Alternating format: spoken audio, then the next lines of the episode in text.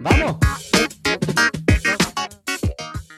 Hola Juan Pablo, ¿cómo estás? Muy bien, Beto. Aquí contento y, eh, ¿cómo se diría? Este, a la expectativa de esta, de esta buena charla que vamos a tener ahora. No, no, hay que tener expectativa. Eso es la. Tú no eres. Tú. Tú, tú practicas budismo. No budismo, pero yo creo que lo, la filosofía que practico tiene muchas coincidencias con el budismo. ¿Cómo se llama? ¿Tiene un Eh, nombre o es sí, una sí, sí. popurrí? Tiene, tiene Surat Shap Yoga. De hecho, si lo buscas en, en Google vas a conseguir algo de eso. No es una filosofía altamente conocida. Eh, el origen de ella, de hecho, es no, no está muy bien definido, pero sí en el oriente del, del mundo, pues vas a conseguir muchos más eh, referencias. En India, eh, de hecho, en varios países de, de Oriente, el Tíbet, eh, inclusive en los países árabes hay, hay antecedentes de- del, del Suraksha Yoga como, como filosofía o como estilo de vida. Surapcha- Yoga. Suraksha Yoga. Yoga. Porque al final yoga es una palabra genérica. ¿Qué Es una- significa Es yoga? una palabra que... Yoga significa... eh, tiene muchas acepciones, pero una de las que yo entiendo que conecta más es el, el hecho de poder hacer la unión del alma o del ser con un todo. Y ese, y ese proceso de unión, que la palabra es yoga, a medida que se ha ido moviendo hacia Occidente, digamos el Lo concepto, jodieron. vamos a decirle que, hicieron yo creo que más bien lo encajonaron de alguna manera en un tipo de yoga que, que es paquetarlo el- para poder venderlo. Exactamente, el Hatha Yoga, que es una yoga física, es una yoga de posturas, que obviamente te ayuda en esa conexión. Pero yoga es una palabra mucho más amplia. Entonces, el ok. Suraj Yoga es un tipo de yoga, vamos a llamarlo así. Pero te pregunto porque hablas, hablas de expectativas y algo que yo he aprendido ahora que medito un poco más y mm, tengo dos hijos o que la paz mental es, Oh, es sí. escasa y hay que buscarla de donde venga. es que mucho de...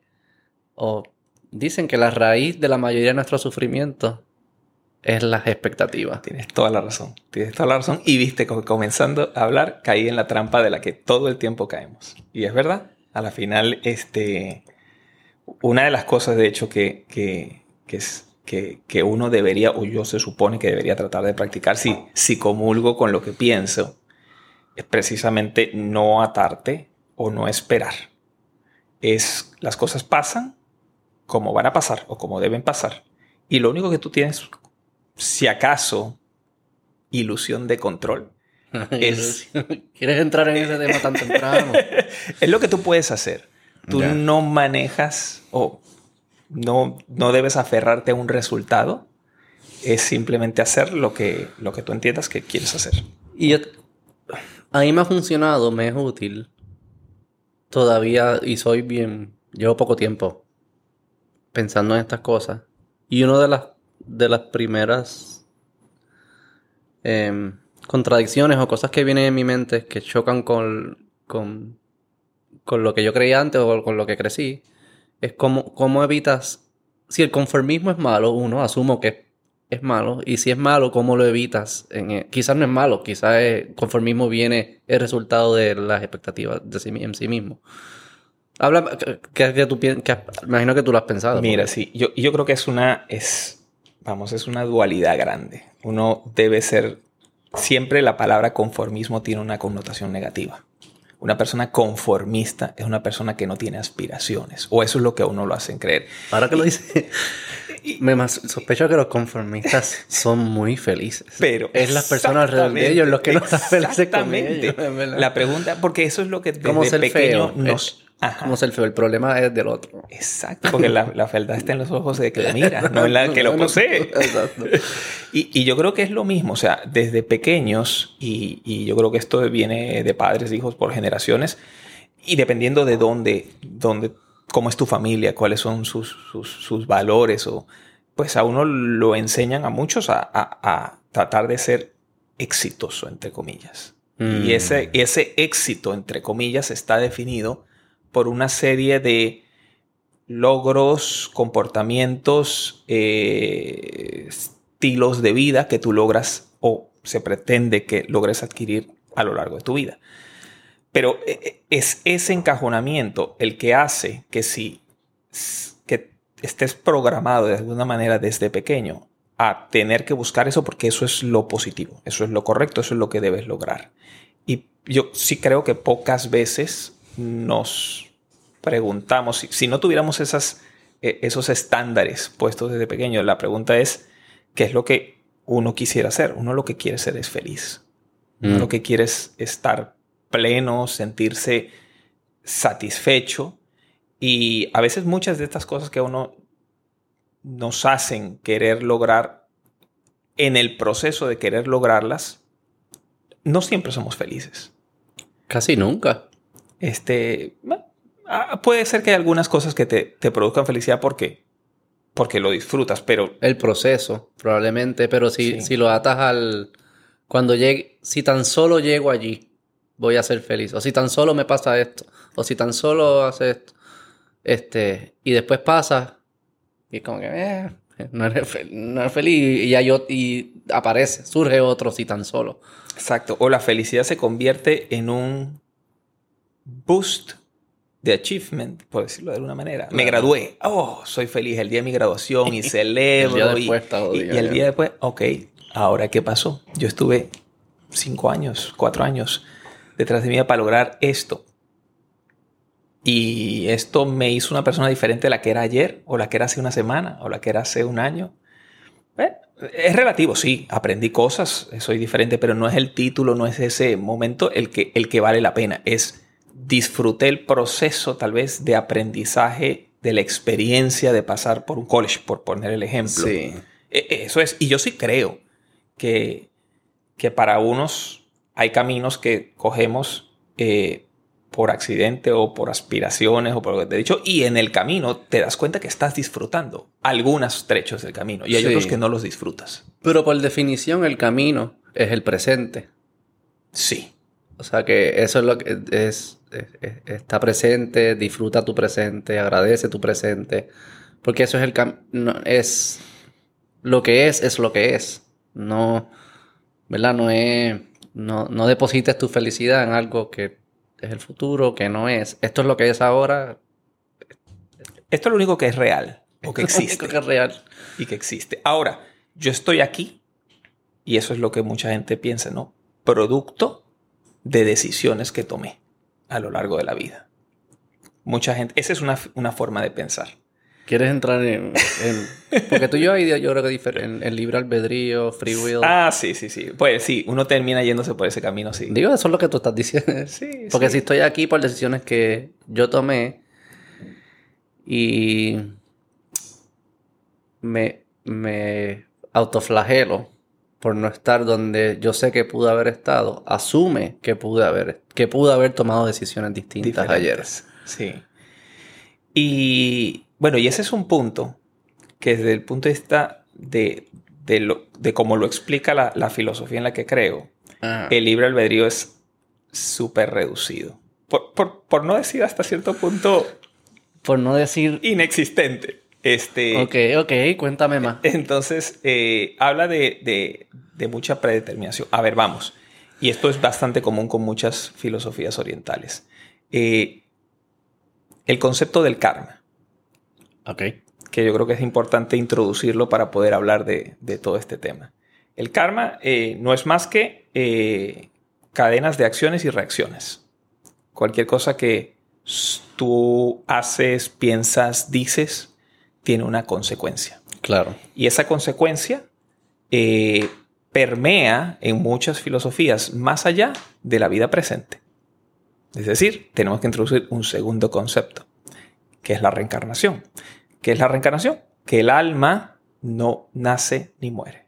El, alma permanece, que es lo más cercano a tu ser. Que eso es que existe un futuro, eso es lo que Eso es que existe un futuro, existe un pasado. Eso es la vida eterna. Eso es la vida eterna. Es el concepto de la vida eterna. Eh, no estás decidiendo por hoy. No. y, mucho de lo que pasa hoy es producto de tus acciones pasadas, pero en un aspecto mucho más amplio. No solamente acciones pasadas que yo hice en esta vida, pudo haber sucedido en vidas pasadas. ¿Y tú crees en eso? Sí. Eh, ¿Quién eras tú en la vida pasada? No lo sé. No lo sé. Pero te- tal vez déjame contarte por qué creo. Wow, espérate. Antes de entrar de si quién fui o quién no fui, porque la respuesta ahí es fácil, no lo sé. Eh, bueno, pero podemos inventarnos algunas cosas. bueno, puedo, puedo haber sido muchas cosas, pero, pero el concepto de... ¿Y es humano? ¿Eras humano? ¿O pudiese ser otro animal? No necesariamente. Ah, un árbol. Yo te Un imagino a ti árbol. como un árbol.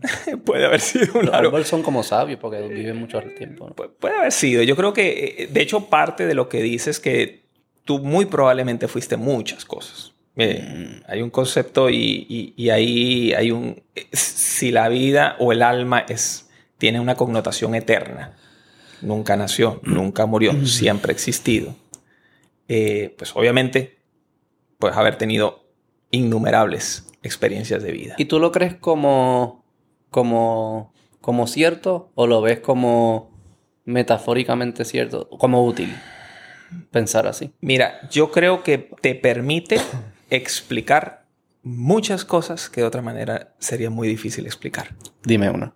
Por ejemplo, eh, ¿por qué... Vamos a poner este ejemplo. ¿Por qué hay niños que nacen en cuna de oro? Hay niños que nacen en situaciones diferentes, con muchas dificultades.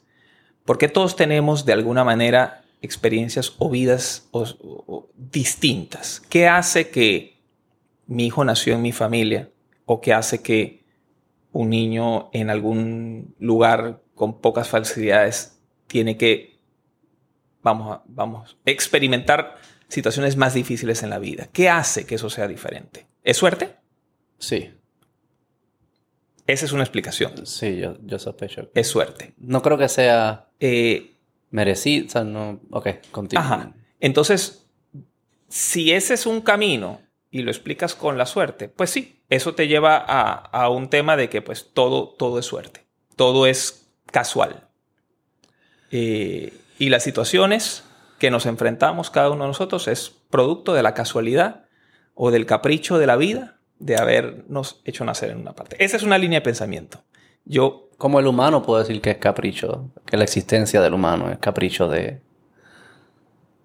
del universo. No, no, el humano no siempre existió, ¿no? No, no. Y producto, digamos, de, de un proceso, llámalo evolutivo, que... Digo, que se rige de unas reglas físicas que Que- hasta lo que entendemos y Sí. pero de dónde pues, y- Sí, eh, eh, puede ser. A, a mí- a- a mí me hace mucho más sentido la, la otra explicación, porque entiendo que, que las cosas que nos pasan vienen como consecuencia de algo. De hecho, no solamente el- el- la suerte de dónde naciste y a Mm. qué te... Tu, tu forma de ser, tu forma de pensar, tu forma de sentir, Mm, eh, tu actitud hacia la vida mm, de alguna manera tú naces con algo que está preprogramado, llámalo de alguna 100%. manera. Y, y el, obviamente toda este- esta concepción del karma y la reencarnación dice que eso no es casual. Eso es producto de tus experiencias y de tus karmas pasados, por decirlo de una manera. Y ellos dicen, es pos- hay gente que puede conectar con sus vidas anteriores. Sí, sí. O alegan. sí, sí que lo pueden hacer. Con Y- droga. No, no con drogas. No lo digo, no lo digo despectivamente. No, no, O sea, que la- no. eh, dicen que las drogas te permiten entrar en estadios de conciencia, sí, lo- estadios de conciencia distintos y que eso te puede hacer conectar. Lo, eh, la, la filosofía que yo, que yo comparto, de hecho, está en contra de las drogas porque esa es una forma, eh, vamos a decirlo, artificial de alterar tu nivel de conciencia las prácticas que, que yo sigo, ok, eh, sigo, no soy tan consistente, pero la las prácticas de meditación permiten alcanzar mejores niveles de conciencia a voluntad. Y no a través O sea, tú te has ido en viaje estufe- meditando, te has podido ir Yo- en lo yo- que llamamos viaje. Eh, eh, ha sido muy pocas ocasiones, Mm. Pero en el momento correcto, en etapas de mi vida donde he estado mucho más centrado, eh, he logrado tener, sí, algún tipo de experiencia diferente. Vamos a llamarlo así. Sabes que hay un libro que se llama The Immortality Key. Que estoy fascinado con él. Este, lo estoy escuchando poco a poco, no lo he terminado. Pero la premisa es. eh, están tratando de descifrar si los hongos, especialmente, creo que principalmente el psilocybin, que creo que es lo que está dentro del hongo que, que te hace viajar, jugaban un rol eh, protagónico en los inicios de las religiones del oeste. Eh, cristianismo, judaísmo y el islam. Porque en esa área, primero la área geográfica, sí se sabe que había mucha presencia este, de estos hongos. De donde, donde se cree que comenzaron estas religiones, es, o sea, ya había gente que predicaba algunas de estas cosas y ellos sí tenían unos rituales alrededor de los, de los hongos y el alcohol. El alcohol sí ya lo sabemos que es parte, el vino siempre ha estado Claro, siempre ha estado presente en la historia. este, y lo que y, y cuando le estudian el lenguaje, se parece mucho el lenguaje que hacen personas, aún personas modernas, chamanes o personas normales, cuando, cuando explican sus viajes con esta, con estas drogas, el psilocybin, que es lo de em, eh, dejar el ego, dejar de ser uno para ser muchos y conectar con todo el mundo y el selfless y, y, y cómo morir en vida para no tener que morir cuando mueras. Este, ese tipo de, cosas que sí, me imagino que sí. resuenan al- en- en- porque parecen ser como verdades universales que Sí, están son- presentes en todas las... Son comunes. en todas las religiones. En muchas religiones. Este, pues el libro es sobre este, Pues está eso. interesante. Mira, lo que yo he escuchado al respecto, y, y te puedo decir que no he leído numerosos libros, es que sí, todas este tipo de, de sustancias a la final producen efectos bioquímicos en el cerebro, llámalo conexiones, llámalo lo que, lo que sea que suceda, que altera tu nivel de conciencia. Y esa alteración, no voy a entrar en si es positiva o negativa, es una alteración de tu nivel de Claro. conciencia que te permite tener cierto tipo de experiencias. Sí. Entonces, eh, y eso es cierto, porque pues, obviamente mu- mucha gente que, que- que- que usa drogas, evidentemente, y está comprobado que produce ese tipo de alucinaciones o lo que sea. Y el alcohol a, Y el alcohol menos- a un nivel diferente, Sí, sí, sí. exacto, produce también eso. Entonces, eh, lo que, lo que la, la filosofía de vida que yo practico eh, dice al respecto es que esos estados de conciencia, al no ser obtenidos producto de la voluntad o, del o de la conciencia consciente, por decirlo, eh, y a voluntad tuya, no son sostenibles y por lo Claro. tanto no son auténticos. No es que no sean falsos, no son auténticos en el sentido de que tú no puedes sostener ese nivel de conciencia porque no lo lograste a partir de un proceso sostenido de, eh, de meditación. Porque, ¿Qué es lo que busca la meditación? La meditación lo que busca es la concentración de la atención en un punto. Y la- hay innumerables cantidades de, de meditaciones en un punto, en una cosa, en un concepto, ah, you name it, ¿no? Hay innumerables formas de hacerlo. Sí. Pero al final lo que hace es que recoge la atención. Muchas de estas drogas o estos no son recogedores de la atención, son disipadores de la atención. Entonces produce una experiencia, pero es de naturaleza diferente. Y, pero, ¿y tú crees que eh, esas experiencias con las drogas, esos viajes que la gente dice entré en otra dimensión o lo que sea, eso es el cerebro, son, son unos y ceros en el cerebro neurológico o existen estas otras dimensiones y la gente las accesa meditando con droga Bueno, o lo, lo que yo creo es que sí, que sí, Existen. deben- sí existen. y, Que son sí acces- y- existen. y las accesan. Y el cómo las accesas, me puedo imaginar que no existe una sola forma de hacerlo. Y, Mm. que, y que las drogas y, y obviamente todas las prácticas eh, de naturaleza espiritual, esto buscan lograr el acceso a esos planos, eh, mundos, en los cuales tú experimentas eh, situaciones diferentes de, vida. Eh, una, una forma es a través de las drogas, otra forma es a través de prácticas. Y sí. ¿Y tú sí. has, teni- has He tenido muy pocas. Pero las que has tenido, ¿cómo son? Descríbeme una, la más loca. Mira, típicamente es una sensación muy, muy, muy profunda de paz. Mm.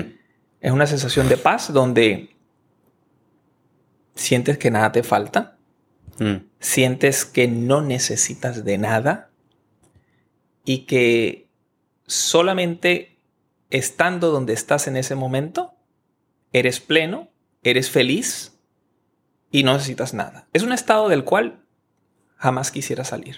¿Y dónde fue esto? ¿Cómo, cómo lo, ¿Dónde lo hiciste? Bueno, esto fue un...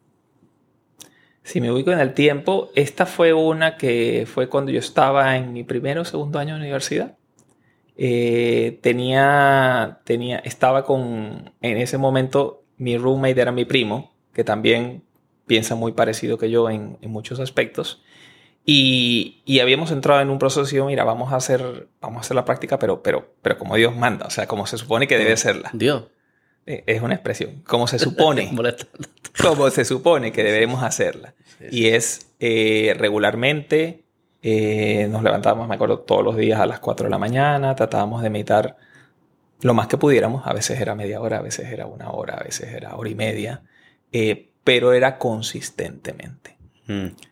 Y Yo que hay un hay como un, hay un hábito. es totalmente, es una, una práctica, porque lo hagas una vez no, no hace nada. Es sentarte todos los días, hacerlo todos los días, es frustrarte hasta cierto punto porque te sientas y olvídate. A todos nos pasa que nos, cuando queremos sentarnos, empiezas a pensar en mil cosas. Ahí, te- ahí que yo me doy cuenta que, que si existe algún tipo de libre albedrío es bien inútil. Porque el cerebro lo que está es... Y uno no es... Yo no... Al contrario, estoy diciendo... mi- si yo estuviese escogiendo, le estoy diciendo cállate. Y está haciendo exactamente lo opuesto. Porque hay... Pues eso Sí, que sí. tú acabas de decir del cállate es lo que en gran medida es la lucha que yo tengo y cualquier persona que se sienta a meditar bajo esta filosofía está permanentemente diciendo, coño, cállate mente. ¿Y por qué es cállate". que es útil que se calle? Porque solamente cuando está tranquila la mente es que tú puedes experimentar tu ser interior. Esa ha sido mi Mm. corta y limitadísima experiencia de las veces que lo he logrado hacer. ¿Y te Solamente cuando se calla, tú puedes sentirte y conectarte contigo mismo. ¿Y te, te caíste bien cuando te conociste a tú mismo? Totalmente. Totalmente. Hay gente que. Sorry que siga hablando de, la de lo de los hongos, pero es que he escuchado. No, no estoy, No, bien. expuesto a las experiencias que tú mencionas, especialmente en, en- en- en el acceso. ¿sabes? En, en Oriente es más común, pero en Totalmente. Occidente no es tan común y se usa la droga. Totalmente. Como. Pero que estás escuchando gente que, que busca tener estas experiencias y usan, usan el, el- el hongo principalmente. Y muchos de ellos eh, se enfrentan con miedo. Eh, hay, hay- son con miedo de, de enfrentarse a, su, a sus miedos más grandes, a, a las cosas que están adentro de ellos, que, que saben que las tienen ahí guardaditas y pueden vivir la vida mientras no las toquen. Creen que pueden vivir la vida porque se acumula y con el tiempo sigue pesando y pesa. Pero que enfrentarse a sí mismo es, un- es una experiencia que puede... Totalmente. Yo, yo, yo creo. Lo que pasa es que el así mismo, y, y ahí es donde yo entro, y esto, esto, esto soy yo pensando, Sí, esto sí, no, sí. Es lo, no es mi, no es mi la filosofía de vida y todo esto. Es, yo creo que uno, es difícil saber quién es uno, porque uno es una construcción de capas Mm, o cosas, concepciones que uno tiene al respecto de uno. Y yo creo que lo que tú mencionabas, que no me acuerdo quién, quién hablaba de ese concepto como, como la sombra, que es todas esas partes que uno es o cree que es, pero que no le gustan, ah, no te gustan de ti mismo. Sí. Y, y son esas cosas las que precisamente te frenan mucho en el proceso de lograr conocerte, porque tú tienes que sacar como una cebolla, esas capas y decir, ok, sí, esto es una cobertura, esto es una porción que yo he adoptado dentro de mi, mi forma de ser, entre comillas, Sí. porque no es tu ser, son comportamientos, son actitudes, son miedos que uno ha adoptado dentro de su, de su, de la forma en que ha ido creciendo, desarrollándose y que son inhibidores de la capacidad de poderte ver a ti mismo como eres. Yo, yo creo que todos somos en esencia seres perfectos. Creo Nah. que sí, sí, eh, así, así es Bueno, como yo me define perfecto. También hay que definir perfecto. Bueno, per- sí, eh, es una. eh, cuando digo perfecto, somos personas que no, en esencia, eh, reunimos todo lo que puede considerarse como. No quisiera decir esto que voy a decir, pero sí, porque, porque se, se puede interpretar y defender. Pero todo lo que son concepciones de positivo en el sentido de, de interacciones o relaciones entre, entre las personas, cordialidad, respeto, amor, todos esos atributos que uno valora como, como sociedad y como individuo, es lo más cercano a ese conjunto de cosas a lo que uno pues, podría definir como perfección. Es una utopía, hasta cierto punto, y la palabra a veces es, es difícil, pero, pero yo creo que en la medida que tú vas sacando muchos miedos, tabúes, eh, de, tu, de, de cómo tú te desarrollaste, estás más cerca de tu esencia, de quién Sí. eres tú. Yo no creo eso. Mm. Está bien, está bien, por eso es que... No, es que estoy tratando de... No, no. Por eso hablamos. Este... No, hay, hay muchas cosas que dijiste ahí. Es que yo creo que hay... hay- yo lo como lo veo, te voy a explicar. hay- hay- yo lo veo dos- en distintos niveles. En el nivel de que... ¿Cómo se siente la vida? De que sí, Beto, yo existo, tú existes, existimos, no es una ilusión ni nada. En todo eso, en ese nivel, todo lo que tú dices, yo estoy de acuerdo. Y tengo experiencias que me han pasado. Eh, las dos veces que yo tuve hijos, mis dos hijos cuando nacieron, este, yo caí en depresión, pero bien mala, ambas veces, ambas veces. Este, yo le digo a mi esposa que nosotros, nuestra, ella es la que, ella es la que pinta en casa, la que arregla las cosas. Yo soy el que cocino. nuestra relación es tan progresista que el- la depresión postparto me dio a mí. Este, que usualmente le da a, la- a las madres. Eh, a ella no le dio. ¿Y por qué? Yo tengo dos, dos teorías. Eh, una es. em, yo un poco struggle con la. Con la. am, con la identidad de, de ser. de lo que significa ser un padre de familia. Yo me crié con mi papá en los 90, donde pues era de otra forma y cada década va, eso va evolucionando. Pero lo que yo veo de mi padre es que era el que nos protegía, el que arreglaba las cosas de la casa, este, el que proveía, y por ese lado nu- nunca he tenido el reto, la, la parte de, prove- de ser proveedor no, no es un reto, pero es más como la parte más típicamente masculina, como de, de si entra un pillo, pelea con el pillo, y mi papá no hubiese peleado, de seguro eso era yo mi mente Claro. pensando que él hubiese peleado, pero así es que yo lo percibía. Y yo sé que si entra un pillo, yo puedo tratar de pelear, pero nos jodimos todos, ¿sabes? Porque yo no sé, no sé pelear. Si se rompe una tubería, nos vamos a hundir. O sea, yo no sé, no arreglo. Hay que es que puedo cargarlos y salir. Como que era ese struggle de, espérate, es que yo no estoy listo para hacer eso. Obviamente era una percepción de lo que debía ser, que yo sé que no es correcta, ni cierta, ni, ni tan útil. Pero es lo que está tengo- programado desde, Sí, sí. pequeño. Y entonces tenía eso. Y me tomó un tiempo meditando y reflexionando, escribiendo, pensando. Es bien curioso que las dos veces la parte artística mía, como que era como que el artista dentro de mí quería salir, como que dame break que yo te voy a resolver esto. Escribiendo, hablando, pensando. Este, en el primero con Daniel, que es el- eh, mi hijo mayor, este, yo me puse a dibujar. Yo nunca había dibujado en mi vida. Empecé, yo dije a Carla, compramos una libreta, yo estaba dibujando. Yo solo hiciste trabajo hasta en Pixar. Yo nunca había dibujado en mi vida. Wow, imagínate. Yo no sé ni que yo puse soli- o sea, el sitio que la, la gente es Experiencia. los expertos. Experiencia, no tengo experiencia, pero estoy triste y creo que dibujo bien cuando estoy triste. Estupideces. La segunda vez fue comedia. Y ahí fue que hice la queja y escribí comedia y qué sé yo. Este. So que está ese elemento. Otro elemento que yo creo que era es que yo estaba corriendo mi vida en autopilot. Yo estaba cómodo viviendo la vida en autopilot. Y la vida autopilot es una vida que por definición es cómoda, no es no es no es muy no tiene muchas emociones, es No tiene corre, emociones. sucede sin que tú participes ni nada, o sea, corre sola. Este y tú eres padre yo soy padre, el amor que uno tiene por esas por su- por sus hijos es, es eh, no hay forma de describirlo, a menos que en mi experiencia ha sido que yo no, no había sentido. Lo que yo sentí por, lo que yo siento por ellos, yo nunca lo había sentido. Este, y yo no escogí sentirlo tampoco. Gracias a Dios lo siento. Eso, asumo que hay psicópatas que no lo sienten. Claro. Gracias, gracias a la vida, a lo que tú creas, pues lo siento.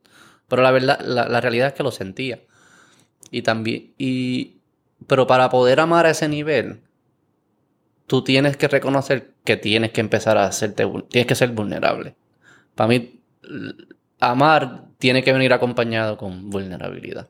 Sí, totalmente. Viene, por Totalmente. definición. Ya, eh, tú estás depositando ah, algo bien importante en tu felicidad o tu bienestar, se lo estás depositando en, en estas otras personas. Que si algo le fuese a pasar a ellos, sea lo que sea, tú vas a sufrir. ¿Verdad? Y si ellos son felices, tú eres feliz. Si ellos sufren, tú sufres. O sea, es como un proxy. Le estás dando un proxy de un sentimiento bien importante en ti. Y eso es vulnerable en el sentido de que está fuera de ti. Y lo pero, que... pero estás claro que esa vulnerabilidad que sientes a raíz del nacimiento de tus hijos y todo esto es una vulnerabilidad que siempre ha estado ahí. Lo que pasa es que tu hijo te permitió Sí. hacerte vulnerable. Por la razón que fuera, por la conexión, por todo eso. Pero esa vulnerabilidad eh, o esa apertura eh, es algo que no necesitas un hijo para No poder hacerlo. un hijo. Pero pues esta fue la... el- Pero usualmente la gente tiene momentos eh, donde estas cosas, pues si tienes como un, un accidente o te diagnostican una enfermedad o son momentos que, momentos que, que rompen que cambian tu vida o tu percepción de la vida o todo eso. Mira, todas estas cosas, sácalas, ya no, no son útiles. Y hay que ir más puro. Pero en lo más puro es como se siente más frágil. Quizás siempre fui, ¿no? Realmente siempre fui frágil, no se sentía que lo era. Este. O sea que, mucho de lo que tú dices sí resuena conmigo desde ese punto de vista, Ujú. desde el punto de vista humano. Lo que yo pienso, y esto ya veto a lo loco, eh, es que todo eso también es una ilusión que crean nuestros genes. Porque es la forma que ellos saben que, nos hace- que nosotros nos vamos a comportar de una forma para que ellos sobrevivan. O sea que todo es una super ilusión. Ok, o sea, es no la vida protegiendo a la vida. Sí, Beto no existe. Beto es una... Mi conciencia no existe. Eso es para pajas mentales para que, para que yo me comporte de una forma para que los genes sigan. Si los genes, si los genes le dicen, mira, ya se acabó, llegaste, no te vas a morir, yo creo que ahí se derrumba todo, Beto deja de existir. O, más aún, y podemos entrar en este tema, si tú y yo nos conectamos, si, si nos conectamos, tú y yo nos conectamos por cerebro, este, por un nervio, y hay unas siameses, no sé si he posteado algunos videos, hay unas, unas siameses que nacieron conectadas por el cerebro. Y una, y una puede ver por los ojos de la otra, pueden comunicarse sin hablar, se hacen chistes y se ríen ellas, qué sé yo. Así lo vemos nosotros, así lo ve el, el medio que el 60 Minutes que lo presentó, así lo ve como si fuesen dos. Para mí es una. Deja de ser dos. Es una. Ya creo que si todos, si todos nos conectamos, dejamos, el individuo deja de ser. Yo creo que eso en parte lo que las experiencias místicas buscan. Es Totalmente. deja el individuo porque nos salvamos juntos. Totalmente. Pero es porque es útil para el gen. Así que yo lo, eso que eso es todo Pero el no que yo sé, tengo. porque si fuera así, oye, hay tanta gente, por ejemplo, ¿qué pasa con la gente que se deprime? Y la gente que suicida. eventualmente y se suicida. Hay teorías. Te puedo, puedo- puedo- Son todas teorías. Este, Ay, ¿qué pasó con los genes? Fallaron. Que no ¿sabes? No, hay, hay teorías de que lo- las personas que se suicidan es porque porque piensan que son una carga. Es como el soldado que se eh, estamos peleando y un soldado de nuestro equipo se está herido. ¿Verdad? Y nosotros, no, vente, te vamos a cargar. Y no, no, no, no, no. Me voy a cargar porque yo soy un estorbo a las probabilidades de que el equipo sobreviva.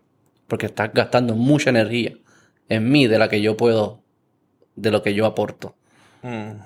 Y él, y eso, el soldado, usualmente los soldados los cargan y ignoran eso. Pero él lo que está diciendo es déjame morir. Porque es mejor para la especie que yo me muera. Porque soy un estorbo, soy una carga de energía. Y yo, lo que se, la gente que se suicida, asumen eso. Que está mal. No, creo que, ese no es el caso. Pero es un supuesto para que la especie sobreviva. Pero lo cual no es cierto, porque si esa persona no se suicidara, no, no representa ninguna amenaza para la especie. El hecho de que sobreviva. Pero él piensa que es una carga de, Sí, sí, es un, es un mal cálculo. No estoy diciendo que es un buen cálculo. Los genes calculan mal. Mm, no sé. Un mal cálculo. Pero entonces, si no, ¿cuándo empezó la conciencia? Pues no siempre hubo conciencia. Y, y, si fuera así, entonces hay muchos malos cálculos. Permanente. 100%, siempre. Eh, ¿No? Eh, eso es como decir que hay una falla en el sistema que es lo que justifica todas estas cosas. Porque, digo, y sin entrar en temas que son... Pero un psicópata no es una falla de un, sistema. Un tumor. Hay un niño que nace con un tumor en el cerebro. Pues yo te diría que... La cagó en la vida anterior. Que algo un mal árbol. Algo un mosquito ahí. Pues, lo, puede, lo puede ser de manera cómica o chistosa, pero algo, algo, no importa, no sé qué, pero, puede haber ocasionado. Pero el primero que la cagó, ¿quién fue entonces? Porque, bueno, asumo que, o tú estás diciendo que nunca comenzó. O que no hay, no hay una primera... Eso, eso es algo, eh, es complicado. es complicado, no, porque, porque sí hablan, sí hablan de, que no hay, no hay una, un inicio, que esto es un, ciclo, de alguna manera, que, que no tiene fin. Eh, Así que sí, en algún momento tuvo que haber pasado. ¿Cuándo? No lo sabemos. Supuestamente hay, gente que sí logra tener acceso a ese tipo de información. Ya te estoy hablando un poco más de lo que, lo que dice eh, la, filosofía cuando Tú, tú, progresas en, ese, en, ese, en, ese, en las meditaciones y en tu camino ascendente. Pues. A mí me suenan como, como yo lo veo, son, y lo digo con todo respeto, ¿no? Eh, creo que son cuentos muy útiles para vivir una vida, para que esta vida reducir sufrimiento y aumentar placer. Y eso lo, cada cual lo define a su manera. Y son muy útiles todas estas, todas estas cosas para que la vida se sienta de esa forma. Que sean, por eso le llamo que son como, eh, son metáforas ciertas que si, la, que, si la, que si tú vives asumiendo que son ciertas, vas a tener una mejor vida que si vives asumiendo que no son ciertas. Sí. Sí, de alguna forma el efecto es ese. El efecto es ese. Que sean ciertas o no, no sabemos. No sabemos. No lo vamos a definir hoy. Exactamente. Por eso, pero sí son útiles. Y ahí, por ejemplo, yo siempre Tú y yo, ¿hace cuánto nos conocemos? 2009, por ahí. 2009, 2010, 10 años. Hace 10, 11 años. 11 años. Este, siempre, o sea, siempre te admiré, tú fuiste de, de primeros mentores y siempre admiraba tu capacidad de, de mantener la compostura, de... O sea, yo nunca te he visto molesto, ni... ni... ni... Y te he visto contento, que es bien curioso porque como que no, es que eres, no eres, no eres frío, porque te he visto por un lado, no te he visto para el otro lado. Este. Eh, y siempre me he preguntado, ¿cómo carajo? Ah, ¿Cómo lo haces? Asumo que hay señales, el cuerpo te está diciendo, claro, encónate, y tú, no, no encojonar, porque no es útil. fíjate, que, fíjate que, no, mira, digo, primero para, hacer el disclaimer, como dice, sí, tengo mis, mis, momentos de rabia y mis momentos de frustración, pero eh, yo, yo te diría que no es hasta cierto punto no es reprimirlos. Es como uno hace para no sentirlos. O sea, los momentos, eh, digo, que a todo el mundo nos disgusta cuando estamos encabronados, estamos molestos, todo eso, o estamos deprimidos, a nadie, nadie quiere estar así. Este, pero que te sientas así y reprimirlo no es la solución.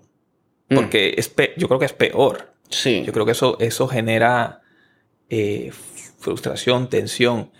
Entonces, obviamente, mucho de lo que es la filosofía que te he contado, que podríamos estar horas hablando de ella, pero lo que busca es precisamente que tú te sueltes de la responsabilidad de los resultados de lo que tú haces para que de alguna manera no te frustres, no te estreses, porque las cosas que pasan pasaron. La pregunta es, ¿tú hiciste lo que tenías, lo que tú entiendes en tu interior que tenías que haber hecho?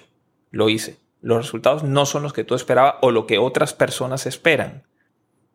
Pues, so be it. O sea, lástima. Pero funciona porque Fu- lo, lo vi en acción, lo, lo vi en acción en momentos que debías haber lo, lo- lo nor- lo normal, normal, lo esperado o lo más común hubiese sido que Sí, reaccionar de quiero- una manera. ¿Qué, qué es algo que te molesta? ¿Qué es algo que todavía rompe con tu y te molesta y lo demuestra? Que no has logrado como Eh, que, coño, esta situación todavía no, esta mierda no me funciona. Tú sabes que me molesta y voy a hacer aquí un... un- un- y, y me doy cuenta porque... eh, ¿Cuáles son esas teclas, no? Que uno tiene que te sacan... Sí, sí, sí. sí. Eh, fíjate, con mi mami, que obviamente, como la mayoría de todos, amamos muchísimo a nuestros padres y los admiramos y, y hay una conexión especial con ellos. Mi mamá tiene, o había, o solía tener la, la habilidad de tocarme esas teclas. Mm, Eh, mi mamá es una persona, obviamente, pues, eh, muy, muy protectora. Siempre fue muy protectora de sus hijos, de, de las mamás que querían, siempre estaban preocupadas porque todo estuviera perfecto, estuviera bien, pero era muy exigente. mm. Muy exigente en cuanto a las cosas que ella entendía que debían ser. O sea, todos nosotros hemos tenido, digamos, yo, yo digo, no, no sé si decirlo, pues, la dicha, la suerte, la circunstancia, porque la verdad es que a veces no es bueno ni malo, pero de que todos fuimos bastante exitosos en lo que fue nuestra etapa escolar, en el colegio, todos hemos sido profesionales, súper bien, casi siempre de los mejores alumnos de, de- de la clase y todo esto. Eh, pero para mi mamá nunca, nunca era suficiente. Nunca éramos... Y no es que no éramos lo suficientemente buenos, es que siempre había algo más que hacer mejor. Y Ella no practicaba. ¿Cómo que se llama? Eh, sí, sí lo Ah, practica, pero- pero te digo- digo, a otra veces- Forma, otra forma. Pero no, no, no todo el mundo pues lo exterioriza y hay una cosa que es, es inconsciente, no es que te sale, ¿no? Eh, entonces, eh, eso para mí eh, eh, era una frustración porque hasta cierto punto eh, me, me generaba una ansiedad de que, oye, nunca es suficiente o nunca...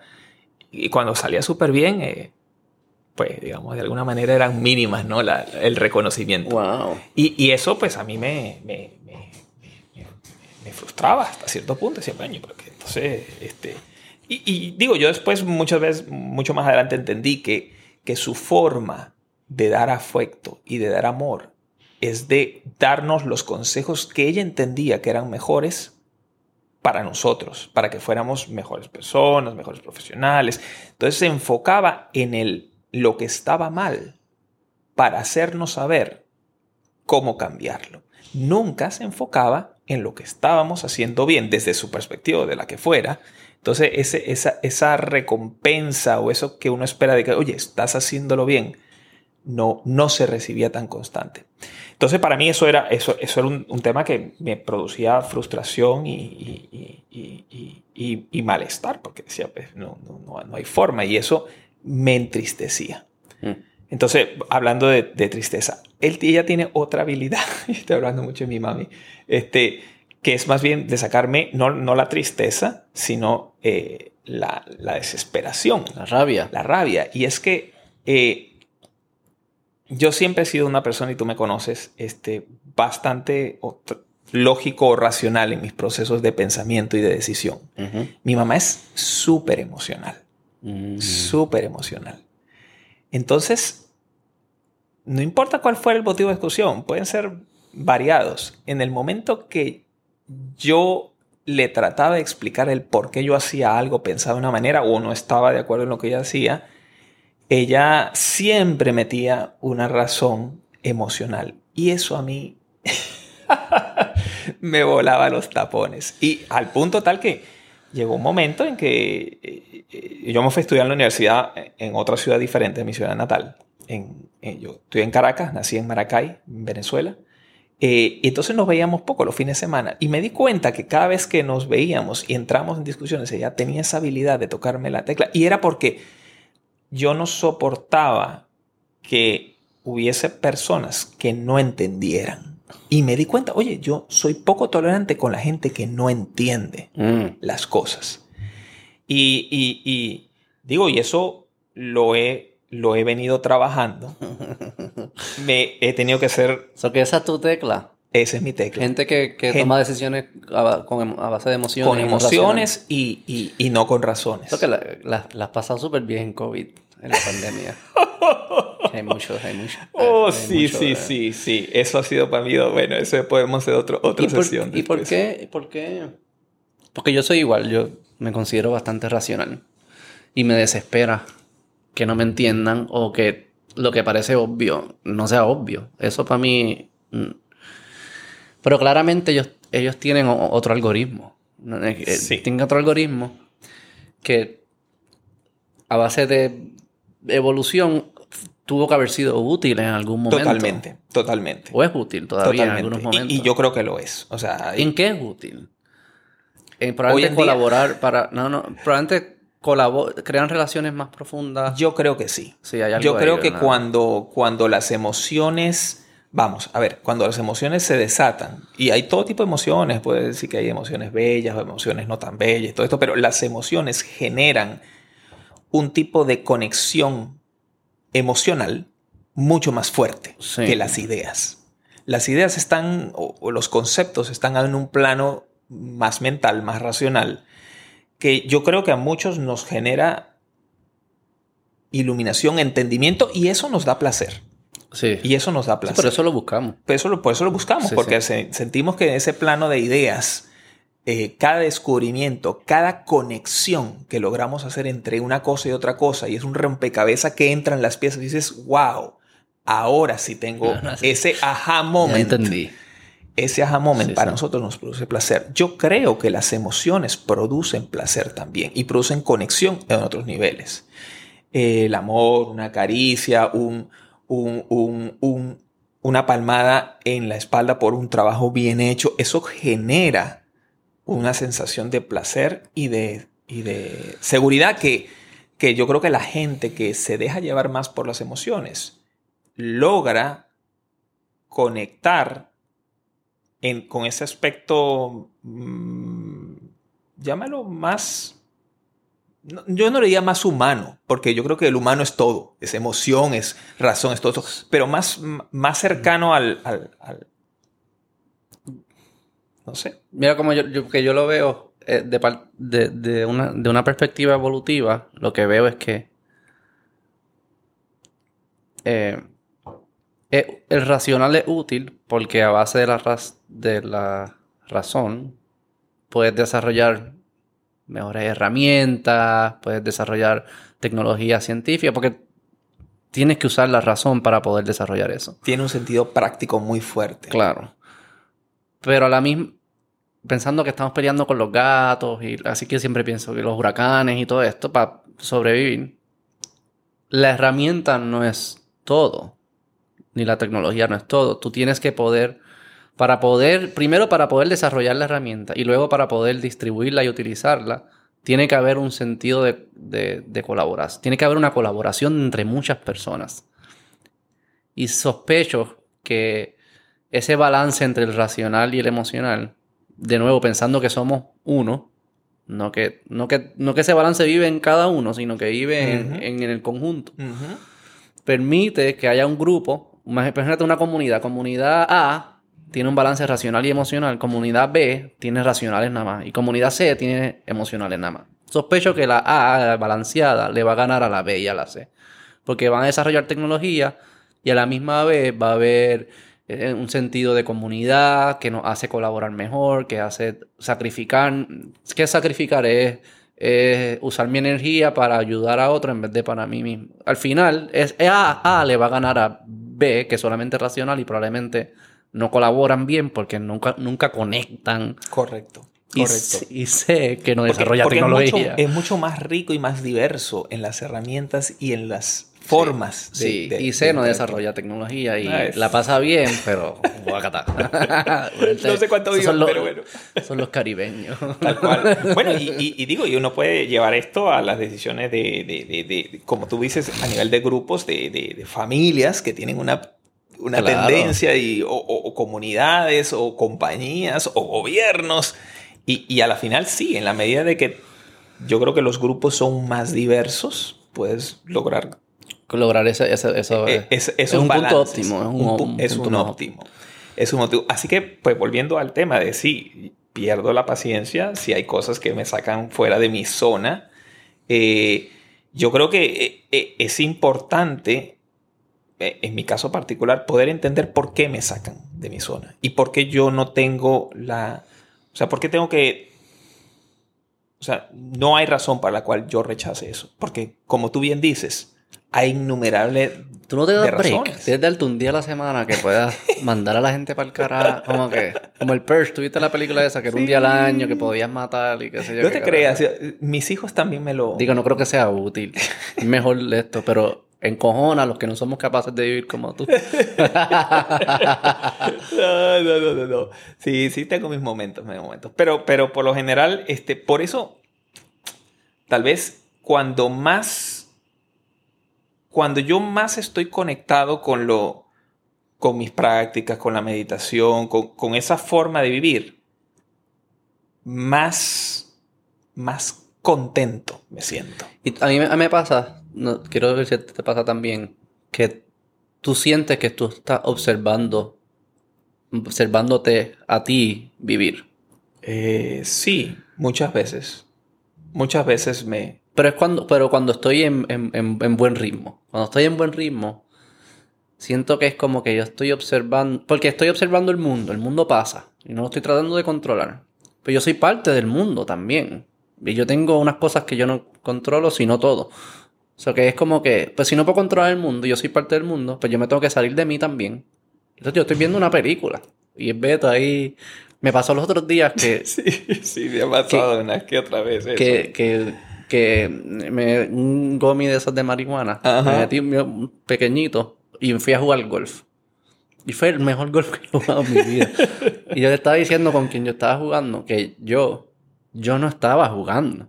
Como que Beto, o sea, yo no soy bueno en golf. Mi cuerpo y eso es bueno. Cuando yo me salgo, ahí es que juego bien.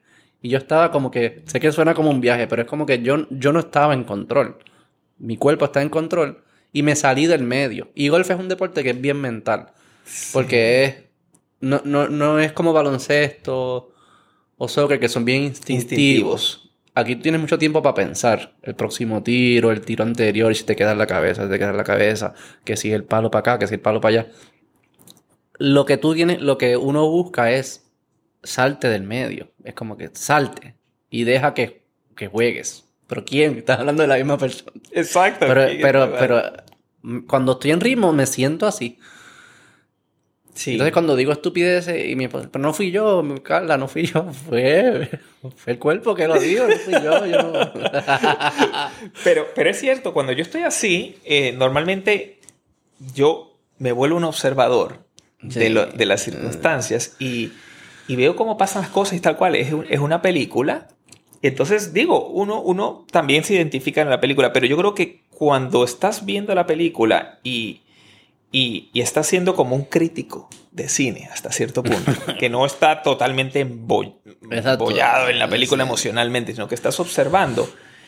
Yo, yo creo que eh, estás, estás más tranquilo, o sea, uh -huh. y, y, y, sobre todo para mí lo más importante, lo que a mí me da más tranquilidad es, es no aferrarme hablando de la expectativa, que fue la palabra inicial, Mm. no tener expectativas, no aferrarme a algo, porque en el momento que me aferro a algo, a un resultado, a una expectativa, y no sale, me frustro. Si no tengo la expectativa, no tengo de qué frustrarme. ¿Y por qué existen las expectativas?